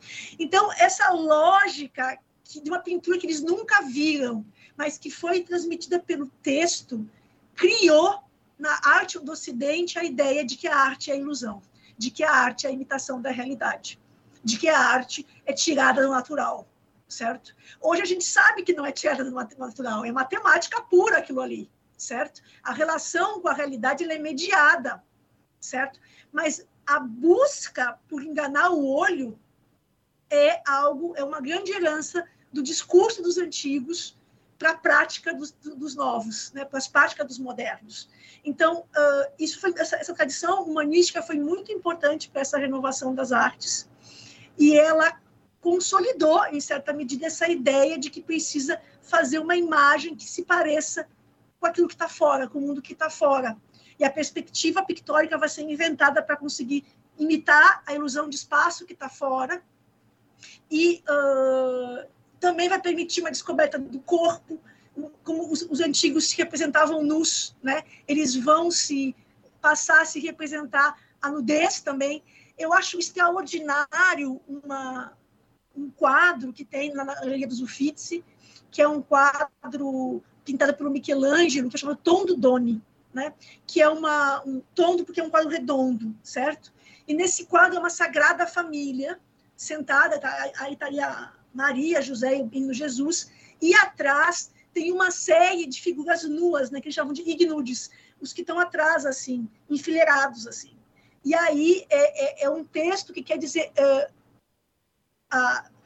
não é um texto anticristão, ao contrário, antes da revelação da cristandade, antes da, da, do, do, Cristo e da renovação cristã, já haviam lá os sábios, já havia o saber dos que tinham antes de Cristo. E esse saber precisa ser valorizado. Então, tem um discurso ali sobre a exaltação dos antigos que não está em contraponto à religiosidade cristã, certo? Ele faz essa síntese entre, como ele vai fazer também na Capela Sistina, né?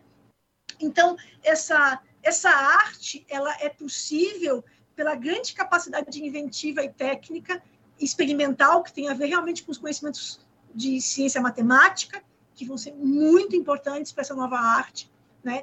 Também de ciência química, porque eles vão fazer experimentos com tintas e a possibilidade de você usar uma tinta a óleo e não uma tinta de têmpera faz toda a diferença, porque aquelas camadas, por exemplo, que a gente vê na Mona Lisa, que são várias aqueles véus transparentes que, que você vê nos quadros do Renascimento, são impossíveis sem a tinta óleo.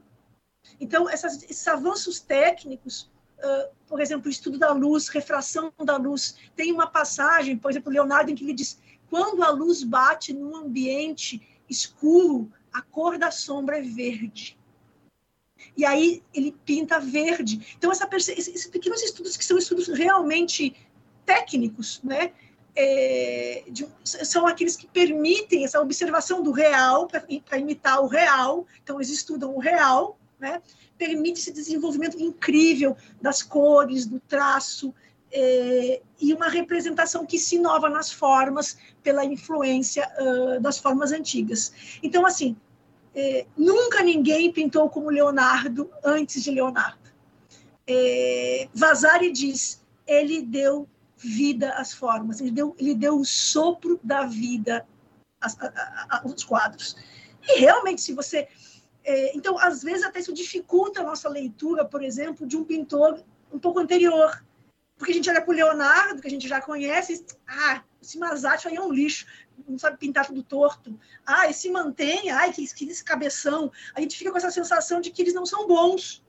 Mas a gente tem que olhar eles antes de, antes de Leonardo existir, antes de Michelangelo existir, né? Porque esses caras estão no final do livro do Vasari, estão no final de um percurso muito longo, que dependendo de como você quiser, começa com Giotto ou começa com o Masaccio, né? E que vai, segundo o próprio uh, Vasari, culminar em Michelangelo, né? Que é o cara que domina todas as artes. Ele é pintor, ele é escultor, ele é arquiteto, né? E o Michelangelo é um rebelde, ele vai ele vai sem imagens é muito difícil de explicar, né? Mas ele vai romper com as regras da arquitetura, ele vai ser um grande inovador, certo? Então Vasari diz nós que estamos fazendo a maneira do Michelangelo, somos a última maneira dessa renovação, né? E a tradição da historiografia tende a, a, a entender essa última geração como uma geração maneirista, porque faz a maneira de, vazar, de, de, de Michelangelo. Então, tem tudo uma... E, e aí pensa-se hoje, do ponto de vista das formas, né, o maneirismo com uma transição para o barroco, do ponto de vista das formas mas isso também já é bastante superado e entra assim naquela lógica dos ciclos. Eu acho que esse comentário que você fez remonta muitas das coisas que a gente conversou no começo, né? É, às vezes a gente se preocupa muito em evitar perspectivas teleológicas quando a gente discute teoria e a gente cai nelas próprias quando a gente discute arte. E, e talvez né, seja lembrar justamente dessas discussões que permita para que a gente olhe para os artistas antes de Michelangelo, sem pensar no Michelangelo, né? Afinal de contas, eles estão antes do Michelangelo. A gente não poderia avaliá-los a partir do Michelangelo ou às vezes imaginar, ainda que a gente saiba que devido aos estudos talvez uma intenção é, exista, mas que eles almejem chegar no Michelangelo que eles não conhecem também, né? Então, só queria voltar até essa discussão que é tão importante do começo e lembrar que eu acho que ela também é importante pra caramba aqui na arte às vezes se perde. Não, eu acho que ela é muito importante e eu acho que a gente tem que se permitir olhar. Eu sempre digo para os meus alunos de História da Arte que a educação do olhar não passa pela palavra. Né? E que a minha dificuldade talvez fazer um podcast falando de renascimento nas artes, porque é, assim, professor, o que, que eu faço para aprender a arte do Renascimento? Peguem um livro e olhem as imagens, sem ler. Fiquem olhando as imagens. Uma hora você vai dizer, ah, esse aqui é o quadro do Michelangelo, eu sei, eu reconheço. É, eu tinha uma, uma, uma, monitora, muito tempo atrás, que me monitora várias vezes, ela fazia uma sacanagem comigo. Ela pegava uma imagem e me mandava, disse, e essa aqui de quem é? Para ver se eu conseguia adivinhar. E eu, não, eu não adivinhava. Ela ficava muito chateada, ela dizia, eu não sei como é que você faz. Eu disse, olha por muitas vezes, por muito tempo né? Uh, como professora de História da Arte, é, que é uma cadeira que eu sempre dei, assim, por deleite, é, eu, você tem essa chance de poder olhar. E eu acho que hoje a gente vive num mundo de cultura visual enorme, sufocante, né? E não tem mais tempo também para parar e olhar o livro e, e olhar é, eu me lembro do, do, pobre do Benjamin preocupado com a reprodutibilidade técnica, né, que imprimia as obras, que ia perder a aura. Se ele visse o Wikipédia, então, que pode baixar, assim, ele ia surtar, né? Mas, assim, é, eu acho que, que é importante debruçar. A arte é algo que precisa debruçar o olhar, sabe? E, e às vezes basta uma peça é, para você compreender coisas que você não compreende lendo mil gravuras também. Eu sempre digo se os alunos, se quem está em São Paulo, quem puder São Paulo, vai no MASP. No MASP tem uh, obras que são assim incríveis, tem Botticelli, tem uh, tem, tem Tintoretto, tem obras que você pode ver, enxergar a pincelada, enxergar o traço, ter uma ideia da dimensão do que essas obras eram. É, tem a Emma Glabin, que também tem uma coleção de pinturas renascentistas. É, no Rio de Janeiro, no uh, museu que está fechado agora, que é de Belas Artes, também tem. Então, eu acho que a gente tem que tentar, é, na medida do possível, quando não pode sair do país, pelo menos no país, acessar essas obras e ter a experiência da obra, né, do objeto. Né? Porque eu acho que a grande dificuldade que a gente tem hoje é de pensar essas obras como objetos e não como uma, uma imagem na tela, né? Pensar elas como, como, como livro, né? A gente baixa no Google Books, né? E, e, e perde a materialidade dele, a ideia é você pegar no livro um panfleto, né? Então eu acho que que é interessante, talvez, na medida do possível, também tentar fomentar, convidar as pessoas a, a se relacionarem diretamente com as obras. Eu acho que isso, isso ajuda na, na, nessa, na derrubar os mitos, né? Porque, ou visitar as igrejas, eu acho uma experiência extraordinária, né? Tentar pensar as nossas igrejas, é, por que, porque elas são ditas barrocas, mas tentar entender aquilo ali, né? Numa, numa lógica de época, eu acho que seria que é bem interessante experimentar. É, eu faço muita, quando eu dou aula de história da arte, frequentemente eu dou aula sobre a, a arte renascentista, né? E ela é toda feita a partir de elementos classicismos. O que a gente chama de arte classicista, né? É essa, essa arte que tem elementos formais que vem do classicismo. Precisa de um templo grego, né? Você tem aquela imagem do templo grego. O que, que tem? Tem as colunas. Ah, tem aquele triângulo em cima que a gente chama de frontão, né? Esses elementos depois eles são deslocados dali e colocados. Ah, precisa do Coliseu, tem os arcos do Coliseu, né? Esses elementos são os elementos que a arquitetura renascentista vai utilizar. Então, você vai ter coluna dentro da igreja, você vai ter arco dentro da igreja, você vai ter, às vezes, nessa nossa arquitetura eclética, bastante comum nos centros históricos abandonados do Brasil, você tem aquelas janelinhas que tem um triângulozinho em cima. Aquele triângulozinho ali é o triângulo do tempo grego, é o triângulo uh, do vocabulário clássico. Então, a gente às vezes, é, reeducar o olhar para enxergar na arquitetura eclética a pilastra, entregar esses elementos que chegaram até nós via essa, essa recuperação classicista, sabe? É, não é só de neogótico que é feito a arquitetura no Brasil, não. A gente bebe muito, nem de modernismo, que eu acho incrível, é um projeto nacional muito importante, mas eu acho que a desvalorização que a gente tem do nosso eclético, por exemplo, abandonado dos nossos centros históricos, tem a ver com um certo desprezo que a gente nutre pela arquitetura classicista, que tem a ver com modernismo, que tem a ver com Mário de Andrade, essa, e essa tradição assim, mas o eclético é o último respiro que a gente teve uh, dessa grande arte uh, classicista que tem essa dimensão renascentista, barroca e depois eh, renovada nesses movimentos mais ecléticos do século XIX. Então, se a gente conseguisse ter um olhar mais sensível para essa arte, talvez a gente conseguisse amar mais os nossos, nossos edifícios decadentes. E, e, e, aí eu peço para fazer um trabalhinho que é tirar fotos do, dos elementos na. Cidade, né? E aí eu digo, façam fotos desses elementos. Aí eles fazem um trabalhinho identificando esses elementos. E, e, eles dizem, nunca mais eu peguei um ônibus e foi igual. Eu passei a olhar o centro da minha cidade com outro olhar. Então, eu acho que se a gente conseguisse fazer isso, entender que, nesse sentido, essa arte do renascimento, ela, a arquitetura, sobretudo, chega até nós de alguma maneira, é, eu acho que seria bastante, bastante importante. Adorei, Marília, adorei. E você sabe que antes mesmo de você falar, eu estava aqui pensando em, em te falar que você estava conseguindo é, trazer as imagens na cabeça mesmo só falando. É, foi, foi, até legal você falar depois que estava sentindo essa dificuldade porque estava com cores aqui, tava, tava muito legal, né, Dani? Ah, eu fico feliz, fico feliz, fico feliz. eu gosto legal. muito de poder dar aula de história da arte para todo mundo. Meu sonho um dia é fazer um, um curso assim eu já fiz cursos em institutos, assim, mas fazer um curso virtual, assim, talvez, não sei, YouTube, Udemy, fazer um curso, assim, para formação de público em geral, sabe? Eu acho que no Brasil não tem muita gente é, com esses conhecimentos, eu tenho muita vontade de fazer isso, é um, é um projeto que eu tenho no bolso, assim. Ah, eu, eu tenho um, um, grupo de professores que eles dão cursos, é, chama Pai História, quem está escutando aí pode ir seguir lá no Instagram, arroba Pai História, às vezes eles podem até te ajudar, né? Pra você ter menos trabalho com organização, com difusão. É legal. É, eu tinha vontade de fazer isso, porque eu acho que, que faz diferença, assim. Eu, eu, nesse sentido, eu sou bem, é, bem antiga, assim. Bem, bem, todo mundo tem um lado conservador, né? O meu lado conservador é que eu acho que viver num lugar onde tem arte, onde tem arquitetura, é mais feliz. Eu realmente acho isso. É, e nesse, eu assisti no final de semana agora o retrato. Tô saindo um pouquinho do tema do podcast, mas bem rapidamente, ouvintes. Que eu assisti agora no final de semana o Retratos Fantasmas, né? Fala bastante sobre o, o centro de Recife. É eu lindo, achei bem legal. É lindo e triste. É muito triste, muito lindo. Para a gente que mora aqui, então, é muito mais triste.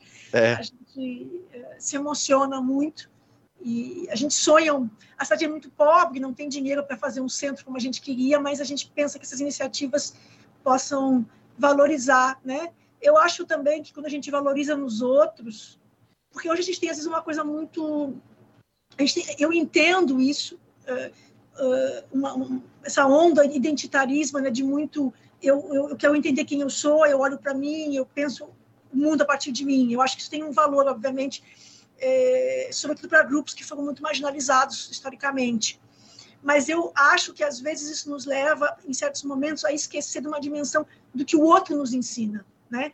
É, às vezes o outro nos ensina a amar aquilo que a gente é, porque o outro ama aquilo nele, então você passa a aquilo em você mesmo, né?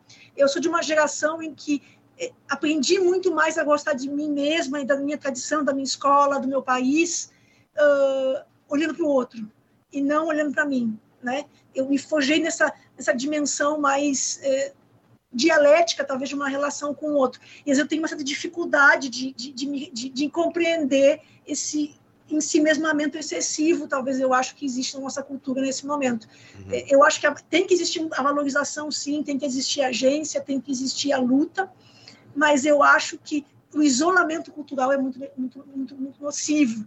Então, eu sim. me preocupo porque às vezes eu acho que a gente tem vem com isso certo empobrecimento de, de um conhecimento daquilo que não somos nós mesmos. Sim. Fechado? Não, eu, eu tava aqui, Marília, pensando nisso que você falou, porque Eu acho que você respondeu agora uma pergunta que eu tô me fazendo faz uns três anos aqui sobre, sobre os meus alunos, sobre as minhas alunas. E eu não, eu não vou nem me prolongar nisso, mas deu um estalo aqui na minha cabeça agora, essa última só fala. Então, o segundo bloco do programa fica por aqui. Vamos ao terceiro e último bloco do programa de hoje.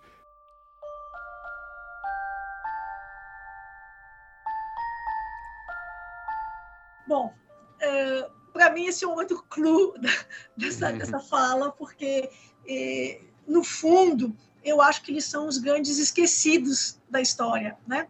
Porque nesse debate eu acho que uh, por mais que a gente é, fale sobre o Burke, fale mal do Burkhardt e tal, todo, todo, mundo já ouviu falar sobre ele, né? Todo mundo tem uma ideia sobre quem é o Burkhardt como também todo mundo tem uma ideia sobre quem é o Michelangelo, sobre quem é o Leonardo da Vinci, né? E, e quando eu digo para meus alunos, ah, vocês já ouviram falar em Francesco Petrarca? É um Zé Ninguém, nunca ouviu falar, ninguém sabe quem é, né? É, nem como literato eles conhecem às vezes, né? É mais fácil eles conhecerem o Dante do que eles conhecerem o Petrarca, né? E se a gente for mais para frente, for pensar no Boccaccio, quem ainda leu Decameron? Né? E a gente sempre pensa no Boccaccio como um literato. Então, os poucos que a gente conhece, o Vala, no Brasil, ficou famoso por causa do Ginsburg, antes ninguém sabia quem era. Né? É, o Coluccio Salutati, ninguém sabe quem é. Né? Então, essas figuras que foram os grandes humanistas, que foram os grandes protagonistas desse, é, desse renascimento uh, cultural, né, esse, desse movimento cultural que eu acho que é o humanismo filosófico, retórico filosófico, eles não eles foram apagados pela história. Porque eu acho isso muito triste, né? Então eu queria nessa última parte prestar homenagem àqueles que eu acho que realmente foram um motor, uh, porque deram os instrumentos para que a, a, a revolução nas artes acontecesse, se, se revolução ou renovação, mas essa transformação enorme que acontece, aquilo que se chama de revolução científica ou não sei que outra palavra utilizar, mas esse renascimento científico que vai ter no 17, todos eles, em certa medida, beberam né, é, de algumas coisas que derivaram desse movimento, dessas intenções que o Petrarca colocou como, suge como sugestões e os demais escolheram e, e, seguiram adiante, né? Então, quais eram essas sugestões e o que, que esses caras realmente queriam? Quem eram os humanistas, né? Essa palavra humanista não existe, ela, ela foi inventada no 16, derivando mais ou menos de jurista, né, que é a palavra que existia, né? E a palavra humanismo é uma palavra que foi criada no 19 para estudar esse movimento cultural, mas que logo logo perdeu essa acepção de ser esse conjunto de disciplinas que esses caras quiseram renovar, ou de um programa de estudos, e aos poucos acabou se tornando o humanismo hoje tem tantas acepções que eu acho que aquela frase do Panofsky poderia se aplicar também à ideia de humanismo, porque humanismo é tudo e nada, né? E esse humanismo, digamos, que está na origem dessa renovação cultural é um humanismo esquecido, certo? O que, o que o Petrarca queria? Né? O que, que ele propunha? Ele dizia: olha, nas universidades hoje é tudo muito focado no estudo de Aristóteles, da física aristotélica, uh, da filosofia aristotélica, e uh, focado, sobretudo, no organon, nos livros da física, e em uma, uma, uma praxis, de uma forma de conhecimento que a gente conhece como dialética, que não é a dialética do, do Hegel, mas é a dialética da escolástica, né, do non, a dialética do Abelardo. Né? E, e essas figuras que, que uh, a evolução do, do, uso da dialética, do, do pensar do silogismo, uso do silogismo, ela vai ter o seu apogeu no século XII e XIII, e depois ela começa a ter dificuldade de se renovar internamente e vai dentro de si mesmo, encontrar outras soluções que vão derivar na segunda escolástica, como a gente já sabe, na época moderna.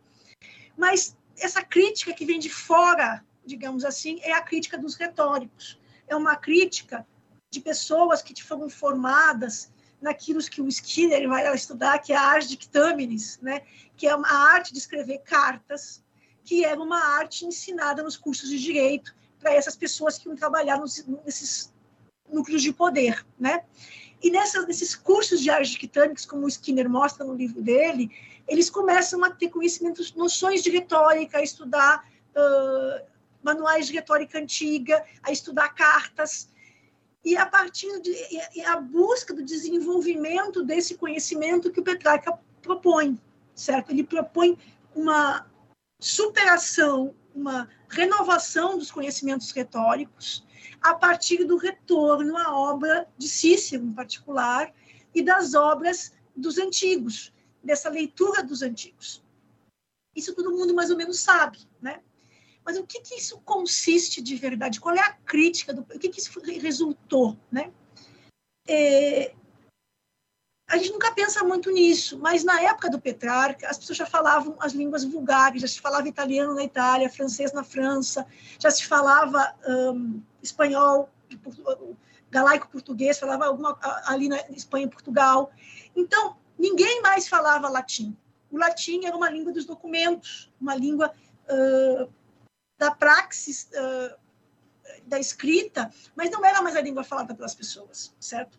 E esse latim medieval, ele era um latim muito simplificado, derivado do latim tardo antigo, que havia perdido ao longo dos séculos a complexidade e a riqueza linguística que tinha a língua de Cícero, certo?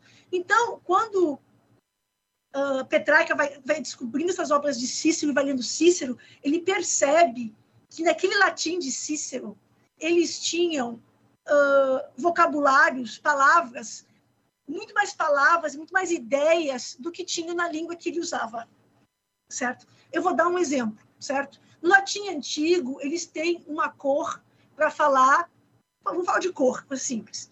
Branco opaco e branco lúcido. Preto opaco, preto lúcido preto que brilha, né? Tanto que, por exemplo, o negro que a gente usa hoje né, para se referir às pessoas negras vem de niger, do latim, que é o preto que brilha. O preto, o preto que opaco desapareceu do vocabulário, certo? Então, por exemplo, a gente, o branco, a gente tem alvo, mas a gente não usa alvo, a gente usa branco. Alvo é outra coisa, é quase limpo para nós, né? Então, eles, a gente não tem muito essas nuances. E o fato que tem alvo em português tem a ver com Petrarca. Tá? Então, o que o Petrarca fez? Ele tentou resgatar uma língua que ele achava que permitia a você a pensar melhor, a ter um pensamento mais complexo, mais rico, a se expressar linguisticamente de uma maneira mais melhor, mais profunda, certo? Então ele vai começar a utilizar essa língua e é muito curioso porque as pessoas do século XVI vão dizer que o Petrarca escrevia mal, porque a semente que ele plantou frutificou tanto que um cara como Erasmo tem um latim muito melhor que o do Petrarca, certo? Mas o Petrarca foi o cara que disse, não, peraí, gente, está um horror, a gente precisa fazer alguma coisa, certo? A gente está perdendo alguma coisa, a gente está se enterrando nisso, nós temos que, nós temos que renovar nossos conhecimentos de retórica. E aí, renovando a retórica, ele vai renovar todos os, os saberes que, para os antigos, são associados à retórica, à poesia, à história, à filosofia moral, certo?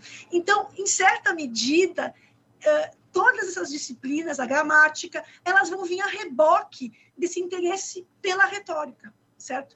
E é uma retórica diferente dos antigos, porque a, a retórica dos antigos estava a serviço da oratória, porque ah, o discurso uh, judicial ele é oral na antiguidade. E no Renascimento ele vai ser tudo escrito, certo? Mas eles vão renovar e eles vão ao pouco uh, recuperando essa língua que ninguém mais sabia escrever, para escrever um latim que cada vez mais busca se aproximar desse latim que é o latim ciceroniano. Eles vão fazer isso com os parcos materiais que eles têm, com os mesmos livros que já tinha na Idade Média, com os mesmos manuais que eles já tinham. A gente vai ter que esperar a década de 1470 para o Lourenço Valla escrever a primeira Uh, primeiro texto, que é realmente uma, uma, uma, gramática que explica isso que eu estou explicando para vocês aqui, certo? Mas eles se empenharam muito nesse processo, certo? Então, eles conseguiram elaborar discursos muito mais complexos, muito mais cheios de nuances do que antes era possível fazer com o latim que existia. E essas palavras retornaram através desse latim para as línguas novas, para o italiano, para o francês, certo? É, é, por isso que eles diziam que havia um renascimento nas letras. É isso que vai dizer lá o, o Michelet, né? E esse renascimento ele é efetivo, ele é um renascimento não é só da, da, da literatura, né? mas é um renascimento da capacidade de se expressar. E eu acho que nesse momento de hoje, que a gente vive no, no chat ali, escrevendo no português duvidoso, todos nós, inclusive, né? É, que a gente uh, não escreve mais, não lê mais, o projeto desses. É, a gente está voltando para esse medievo, eu brinco assim. O medievo está voltando nesse sentido das pessoas não terem mais capacidade de expressão, ter um vocabulário mais, mais reduzido. Está na hora do, de aparecer um Petrarca ali e fazer a gente voltar a escrever como antes, a ler como antes, certo? A ler coisas que nós estamos esquecendo. Então, o projeto dele é um projeto. É esse o projeto, certo? E ele vai encontrar discípulos. Um dos maiores discípulos dele vai ser o Boccaccio, que era como se fosse o o mais novinho do grupo tinha o Dante, que era velho, o Petrarca, que se odiavam, por sinais, porque eram rivais. E uh, Petrarca não gostava, tinha ciúmes do Dante, não gostava, até que o jovem disse, lê, lê, lê esse troço aí, vai ler, deu uma, deu uma, deu uma Divina Comédia de presente para o Petrarca para ele ler o Dante. Mas o Boccaccio é o cara que colheu essa herança, o Boccaccio foi um grande tradutor, começou também a procurar textos antigos, ele escreveu um, o primeiro manual de mitologia uh, moderno, né? Porque a, e criou a mitologia, né? Porque a gente chama de mitologia, mas aquilo que, os, que a gente chama de mitologia é a religião dos antigos, né? Não, é, não era a mitologia, era a religião dos caras. Mas eles tiveram essa sacada genial de transformar aquilo em mito, em historinhas, em fábulas. Então era possível dentro do cristianismo fazer uso daquelas histórias com histórias metafóricas, certo? Não é, não era paganismo, certo? Era mitologia. Então, eles, eles, ele escreve esse manual né, de mitologia, e vai ser o primeiro, depois vão ter outros que vão se seguir, e ele vai ser o primeiro a recuperar essas histórias que estão no Ovídio, que estão na biblioteca de Apolodoro, nesses textos antigos, e fazer as pessoas conhecerem. E é por isso que na história da arte eles vão pintar lá a Leda, vão pintar essas, essas, esses mitos né, que a gente vê, o Botticelli, que vai pintar a Primavera. Tudo aquilo ali só acontece graças ao Giovanni Boccaccio, que escreveu a genealogia dos deuses e essas histórias dos mitos que ele recupera. Então, ele vai fazer isso, né? Aí depois, mais para frente, um aluno dele que vai ser o Clube Salutati, que vai ser um desses chanceleres de Florença, que vai uh, trazer essa ideia de republicanismo de Roma para Florença. Vai ser muito importante com esses textos sobre ética e sobre ética cívica e vida ativa, né? Eles, eles vão continuar esse processo de encontrar, eles vão ter bibliotecas, as primeiras bibliotecas com muitos volumes de livros antigos. Então, uma coisa muito interessante é perceber são bibliotecas de 200 volumes, para nós não é nada. A gente tem quantos volumes em casa? Eu estou vendo ali, Rafael já tem muitos mais volumes do que esses caras tinham, mas esses caras tinham os volumes. Né, que eles tinham conseguido uma cópia de um texto que estava num monastério na, na, na, Alemanha. Aí o cara viajava e trazia e fazia uns cinco, seis cópias, não copiava fazia aquele negócio girar. Havia um empenho muito grande. Você imagina, Rafael, se você tivesse que tido copiar cada livro desse que você tem nessa livraria ser nossa biblioteca. Então, havia um empenho muito grande. Então, essas bibliotecas, que são bibliotecas de uso público, público, que as pessoas que estavam envolvidas podiam frequentar e usar e copiar e tirar os livros. Então, eles faziam um, um, um, um processo de resgate. E é muito, é a coisa mais curiosa, e ainda mais uma vez reforçando aquela ideia, Daniel, de que eles não sabiam o que estavam fazendo, né? Porque eles eram um pouco ingênuos. A maioria dos livros que eles entendiam como os livros antigos eram livros da, da época carolíngia, certo? Eles, tanto isso é verdade, que a letra cursiva e essas letras que eles vão, o tom, a letra tonda, redonda, que eles vão inventar, que estão na base da nossa caligrafia até hoje, caligrafia dela é boa, né? Ela parece ou uma letra renascentista ou uma letra itálico renascentista, senão ela, ela parece mais merovingio, né? Mas assim, as, eles vão pegar, eles vão ler esses, esses vão encontrar uma série de, de, de, de volumes escritos com minúscula Carolina da época de Carlos Magno, e eles vão achar que aqueles textos são da época de Virgílio. E eles vão inventar essas letras novas, vão abandonar a letra gótica por essas, essas letras novas, que depois vão ir para a imprensa, né, estão na origem das letras tipográficas da imprensa, acreditando que aqueles livros tinham sido escritos pelos romanos, certo? Só hoje a gente sabe que não eram. Né? A gente tem alguns textos mais antigos hoje, é, por exemplo, mas mesmo o Virgílio mais antigo é de época século VI. A gente perdeu os livros da antiguidade. Tudo, então, todos os livros que o Renascimento encontrou são os livros que os carolíngios salvaram, certo? É o grande paradoxo do Renascimento e é por isso que eu não acredito no Panofsky, entendeu?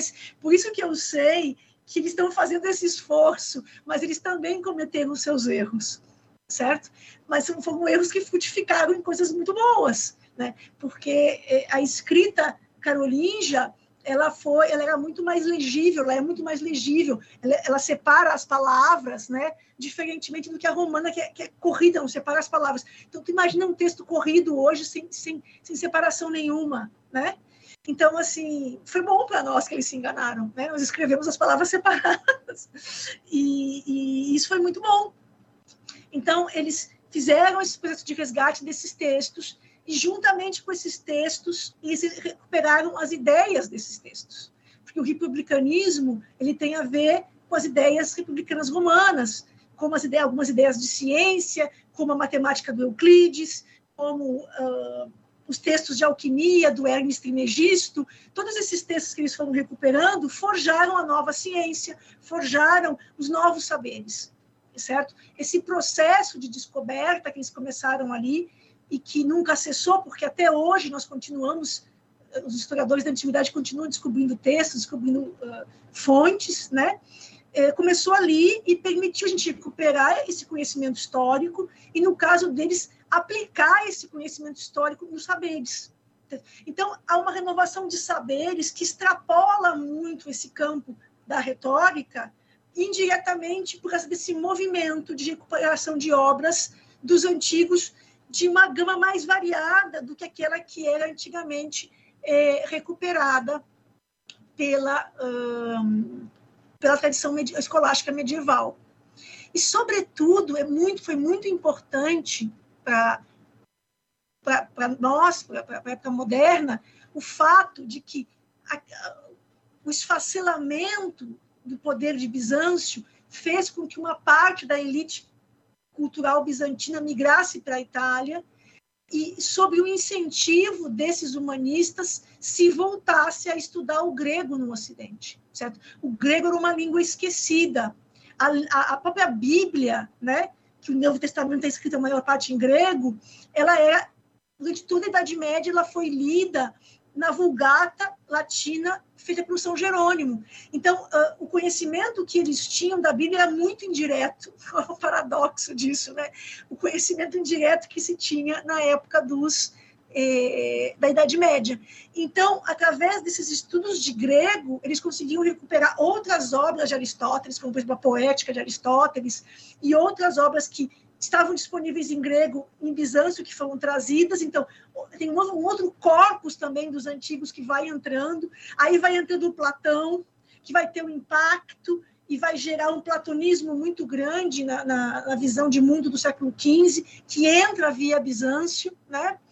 E você vai ter também textos médicos, uma série de outros textos que só tinham disponíveis em grego, que vão passar a fazer parte do nosso patrimônio cultural via essas traduções e essas, é, esse conhecimento em grego vai acabar na geração de Erasmo, gerando uma renovação enorme dos estudos bíblicos, né? Porque eles vão começar a retraduzir a Bíblia, a gente vai ter as primeiras traduções da Bíblia do grego e, consequentemente, vão perceber que precisavam traduzir do hebraico, porque eles vão perceber que o hebraico também uma parte da Bíblia do Antigo Testamento estava em hebraico, então se começa a estudar o hebraico, certo? Então, assim, é, é impensável você pensar uma contra-reforma e os debates que vão acontecer na Contra-Reforma sobre o texto bíblico, as novas edições da Bíblia, tudo aquilo que foi feito ali, sem o pensamento histórico dos humanistas e sem esse resgate enorme que eles fizeram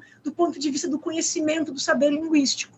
Certo? Porque quando você começa a sempre ler o conhecimento indireto, né, via manual, via enciclopédia, ou lendo a tradução da tradução, você não consegue fazer um estudo filológico. Então, nesse sentido, eles vão fazer trabalhos maravilhosos de cotejas, tem dois, três, quatro manuscritos, e eles vão tentar encontrar o que está mais correto, o que está mais certo para montar um texto novo, né?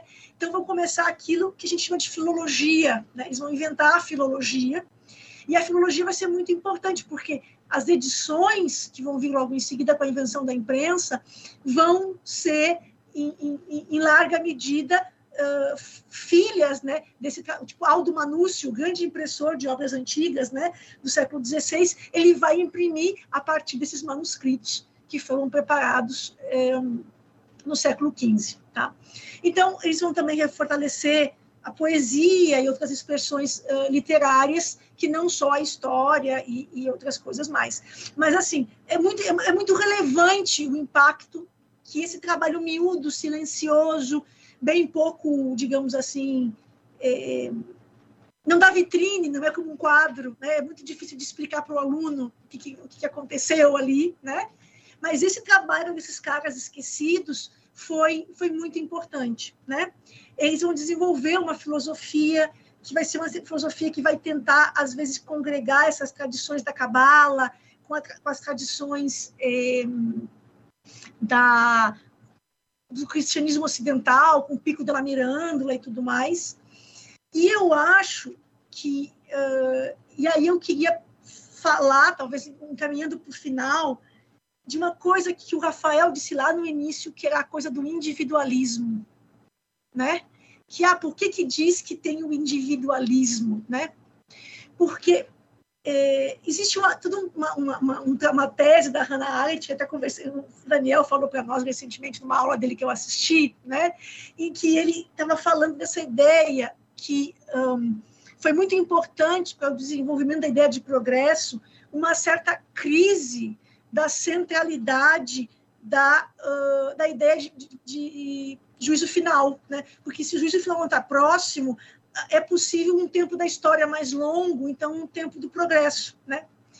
É, eu diria que tem uma etapa desse processo que é essa etapa da historização da história, porque uma história que é pensada historicamente, ela é pensada na chave de uma história dos homens, não de uma história que começa com Adão e Eva, não uma história universal, uma história dos romanos, uma história dos florentinos, uma história dos franceses, uma história dos homens, dos homens que nós conhecemos, das fontes que nós conhecemos, e não a história que vem da Bíblia. Essa história vai, vai permanecer durante toda a época moderna convivendo com a nova história do Renascimento. Mas a história do Renascimento é a história do homem, a história dos feitos dos homens das cidades, dos estados. Essa história do Renascimento, que é a história da tradição romana, como diz o Momiliano. É a história uh, que eles copiaram da grande tradição inventada por Heródoto e desenvolvida por Políbio, que foi o grande autor de história uh, que inspirou os homens do Renascimento. Então, esses humanistas eles vão trazer o homem para o centro ao trazer a história para o centro, certo? E também, é, do ponto de vista filosófico, a reflexão, por exemplo, que o Pico da Mirândola vai fazer sobre a dignidade do homem, sobre a importância do homem, sobre o livre-arbítrio, certo? É algo, a, discussão que vai surgir ali no livre-arbítrio, nesse período, que vai depois o Erasmo vai continuar, tem a ver com essa colocar no homem a decisão sobre o seu destino, certo? E nesse sentido, sim, há uma, uma, uma um, um antropocentrismo nessa nessa visão que eles, que eles, que eles divulgam, certo? Que depois o Lutero vai desdizer E esse é o motivo pelo qual muitas pessoas ficam me dizendo que Lutero é medieval, né? Mas na verdade não, são só posições diferentes sobre a mesma, a mesma questão. É, por outro lado, eu queria desculpar o Burkhardt e dizer por que ele dizia dos indivíduos, né? É, uma coisa que os renascentistas passaram também a imitar os antigos, os humanistas, e mesmo os artistas do Renascimento, foi essa prática de escrever biografias. Eles escreveram as biografias, a biografia era o grande, a grande maneira que se tinha de exaltar uma pessoa. Então, eles escreveram biografias do Petrarca, biografias do Dante, biografias de si mesmos, é, autobiografias, as primeiras autobiografias são escritas ali uh, por esses artistas. Eles começam a se pintar, a se retratar, se desenvolve uma arte do retrato. Então, essa, essa possibilidade que a arte e o texto vão dar de representação do indivíduo em si, né, de que ele vai fazer um discurso sobre si, ou um discurso, um retrato de si mesmo, né, essa, essa possibilidade vai fazer com que os testemunhos uh, sobre quem eram esses indivíduos sejam muito mais é, prolíficos no Renascimento. Então, dá essa ideia de que eles se entendiam mais como indivíduos. Eu acho isso uma besteira. Eu não acho que, que o medieval se sentia como parte de um grupo, ou aquelas essas, essas baboseiras que se dizia antes. Mas eu não tenho um testemunho. Eu tenho, talvez, sei lá, a vida, a vida dos meus dos meus sofrimentos do Abelardo, né? que foi escrita lá, ou a Vita Nova do Dante, que é um texto mais dentro de um formato mais medieval. Mas esse formato que eles vão copiar dos antigos, do Plutarco, das vidas paralelas, vai permitir que eles tenham um espaço narrativo, né, para narrar a individualidade deles, os pensamentos deles, o valor deles, né, é, que antes não existia. Foi através dos modelos e dessa e dessa predisposições que eles tiveram a seguir esses modelos. Então, eles se autocelebraram. Para nós que vivemos numa época onde existe de, novamente talvez uma retórica da modéstia, onde a gente nunca pode dizer não, eu sou muito bom nisso, né? É, é esquisito, né? É, quando eu fui fazer a minha defesa de titular recentemente, eu fiquei muito, muito incomodada com o fato de que eu tinha que escrever um memorial dizendo que eu era incrível, que eu tinha feito isso, que eu tinha feito aquilo, e não sei o que mais. E aí eu resolvi fazer um paralelo com a biografia, a autobiografia do Guibert, né? que é um, um dos primeiros uh, escultores renascentistas que fazem parte desse movimento da renovação artística, onde no fim da biografia dele diz, olha, tudo que presta aqui em Florença, tudo que foi desenhado, que foi feito aqui, que está lá, que não sei o quê, tudo tem a minha mão, eu fiz tudo. Tem alguma coisa, eu colaborei, então, assim, tudo de belo que tem em Florença fui eu que fiz. Ele termina o texto dizendo isso. E essa, eles, eles eram muito bons em se vangloriar, em celebrar os seus antepassados, certo? Eles vão, essa talvez seja a grande lição que eles aprenderam com os antigos, em se autocelebrar, em valorizar o que eles tinham de melhor e não o que eles tinham de pior, às vezes mentindo, porque faz parte da celebração, a mentira, né? E eles eram muito orgulhosos daquilo que eles faziam. E isso foi muito importante. Num primeiro momento, eu acho, para que a narrativa deles tenha sido tão vencedora, certo? Porque eles venderam um mito e os séculos sucessivos acreditaram nesse mito sem colocar ele à prova.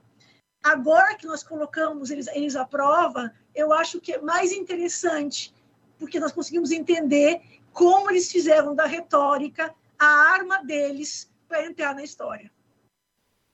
Pô, assim, assim fecha bonito Nossa, o programa, né? Com essa frase, né? Eu ia, eu ia fazer um comentário, vou guardar para mim agora, Dani. Vai, vai, vai. Não, não, Marília, não, brincando. O comentário que eu ia fazer era sobre a minha observação lá do começo. E eu acho que você conseguiu é, eu acho que a gente conseguiria dar essa aula, se eu tivesse esse tempo. Né? Eu é, acho que é, essa é uma aula que ela é muito possível de, de ser feita. Sim. É, a aula do manual é que não faz sentido. Isso, isso, isso, perfeito. Mas parece, que, mas parece que tem um manual vindo aí, Marília, com o capítulo seu sobre Renascimento, é isso? Pode falar. É isso mesmo, é.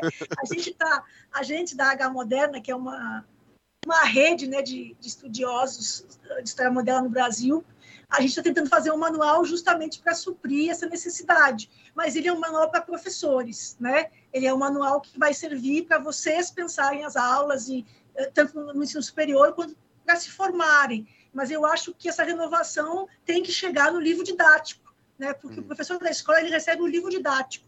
E não tem a, a, minha, a minha percepção é que não tem abertura no discurso do livro didático para isso que eu estou contando aqui.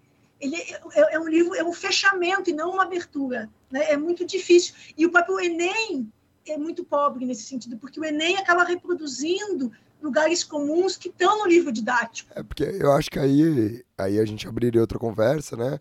Mas a, a questão talvez não seja nem só o renascimento, né, Marília? O que não dá é para você, de repente, tratar a história do jeito que a gente espera tratar só no tema renascimento. Talvez se a gente já estivesse tratando desde o não, início. Não, com certeza, né? estou falando sobre isso mas a história deveria ser esse exercício crítico. Lógico, né? é isso. Deveria ser a reflexão sobre a construção da própria história também como narrativa, não só os fatos, o que aconteceu. A gente faz séculos, talvez decênios, que a gente diz, ah, não, a história é venemencial, a história dos acontecimentos, e criticando, criticando, criticando. O que aconteceu é que a gente não sabe mais essa história mas a gente não sabe mais os eventos, ninguém vai saber evento nenhum, mas a gente não faz uma histórias críticas, as pessoas não têm pensamento crítico, historiográfico, e eu ouso dizer que não tem um uma cultura política que deveria derivar esse pensamento historiográfico. E isso, para mim, é um, uma, uma dificuldade que me incomoda, né? É, eu dou um curso, eu dou Moderna 1, né, e o meu curso é sobre a tradição do republicanismo. Eu, eu, eu compro a, a história do, do Skinner e acho que isso é mais formativo, como única disciplina de moderna que eles vão ter no primeiro momento, para pensar essa questão da cultura política. Porque eu acho que se para escolher, o Renascimento fica de lado. Eu tenho uma disciplina eletiva sobre o Renascimento, porque eu acho que ele é muito importante. Eu falo do humanismo, mas é, é, essa, eu tenho uma disciplina eletiva que, eu, que é mais específica, porque eu acho que nesse momento, para mim, depois do que a gente viveu aí nos últimos quatro anos, uhum. eu acho que fazer as pessoas pensar a cultura da democracia e pensar Estado e o papel deles enquanto cidadãos numa sociedade democrática, eh, uma tradição, pensar a tradição republicana, hoje eu acho que é mais importante para formar um professor do que pensar o renascimento é, nesses, nesses minúcias que a gente está pensando aqui, ainda que só apareça lá como pano de fundo. É, mas eu acho isso, eu acho que a gente tem uma crise da própria cultura historiográfica mesmo, né? porque ela, é, para mim, cultura política e cultura histórica têm que estar juntas. E, e a gente rompeu esse pacto uh, em algum momento lá atrás, e eu acho que a gente não está conseguindo mais é, ensinar as crianças nem história, nem, nem, nem, cultura política. Eu acho que é bem difícil. Hum. É, tá, tá, tá, bem difícil. E, e, e, me incomoda, porque agora eu tenho. Uma, eu, você fala, ah, eu tenho alunos da escola e eu tenho alunos da universidade. A minha, os seus alunos são os meus, eles só chegam um pouquinho depois, mas são as mesmas pessoas, certo? Inclusive, literalmente, tem uma aluna do Rafinha que foi sua aluna, né? Eu até falei que você, a Mariana Marques, né? E, e, é muito, e, eles chegam ali, e ele é ótimo aluno, se você fez uma boa, uma boa formação. Mas eles chegam ali, às vezes, hoje, a geração de Mariana era bem melhor do que a que está agora, eu acho. Eles têm, hoje eles esperam muito que a aula seja, me disseram isso ontem, por final, seja um, uma série de curiosidades que depois eles possam contar e ser legal e ser divertido, né? E que eles não entendem porque eu fico insistindo tanto em discutir historiografia e que eu fico falando muito para eles que eles têm que se tornarem historiadores e não saberem curiosidades. Eles têm a dificuldade de conceber o que, que isso significa, né? E aí eu acho que a gente precisa talvez repensar em como desde antes ensinar para eles que isso que a gente está fazendo agora é legal, isso é legal, isso faz sentido, isso enriquece, isso é se cultivar, não é só uh, não é diversão, né? Tem um outro nível de diversão que você tem depois, quando você começa a se fascinar por essas coisas e você começa a se divertir, né? É, quando você sabe quem é o, o, Michelangelo, você sabe quem é o Titoreto e você vai no MASP e diz, aham, que massa isso aqui, eu estou vendo, estou enxergando isso aqui. Você passa a enxergar um mundo, um, um conhecimento que abre para o mundo, né? Eu acho que isso a gente tem que, tem, tem que buscar. Tem, com certeza. Eu, eu entendo, inclusive, Marília, que esse é parte do nosso trabalho aqui. Eu acho que o nosso trabalho, o que eu e o Dani a gente acaba fazendo aqui, mais do que da divulgação em si, é em tratar essa história de forma séria, que é o que dá prazer pra gente, né? Que é o que, que traz esse maravilhamento, assim. Então, isso com certeza é muito importante.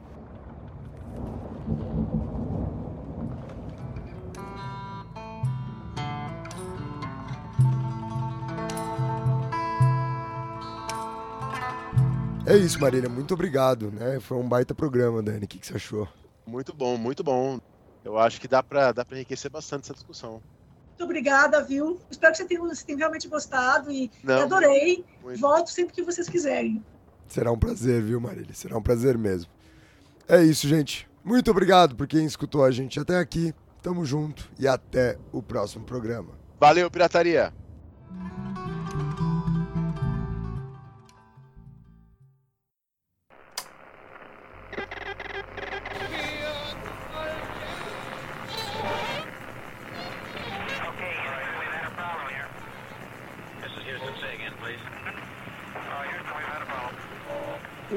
Una misión internacionalista extraordinaria.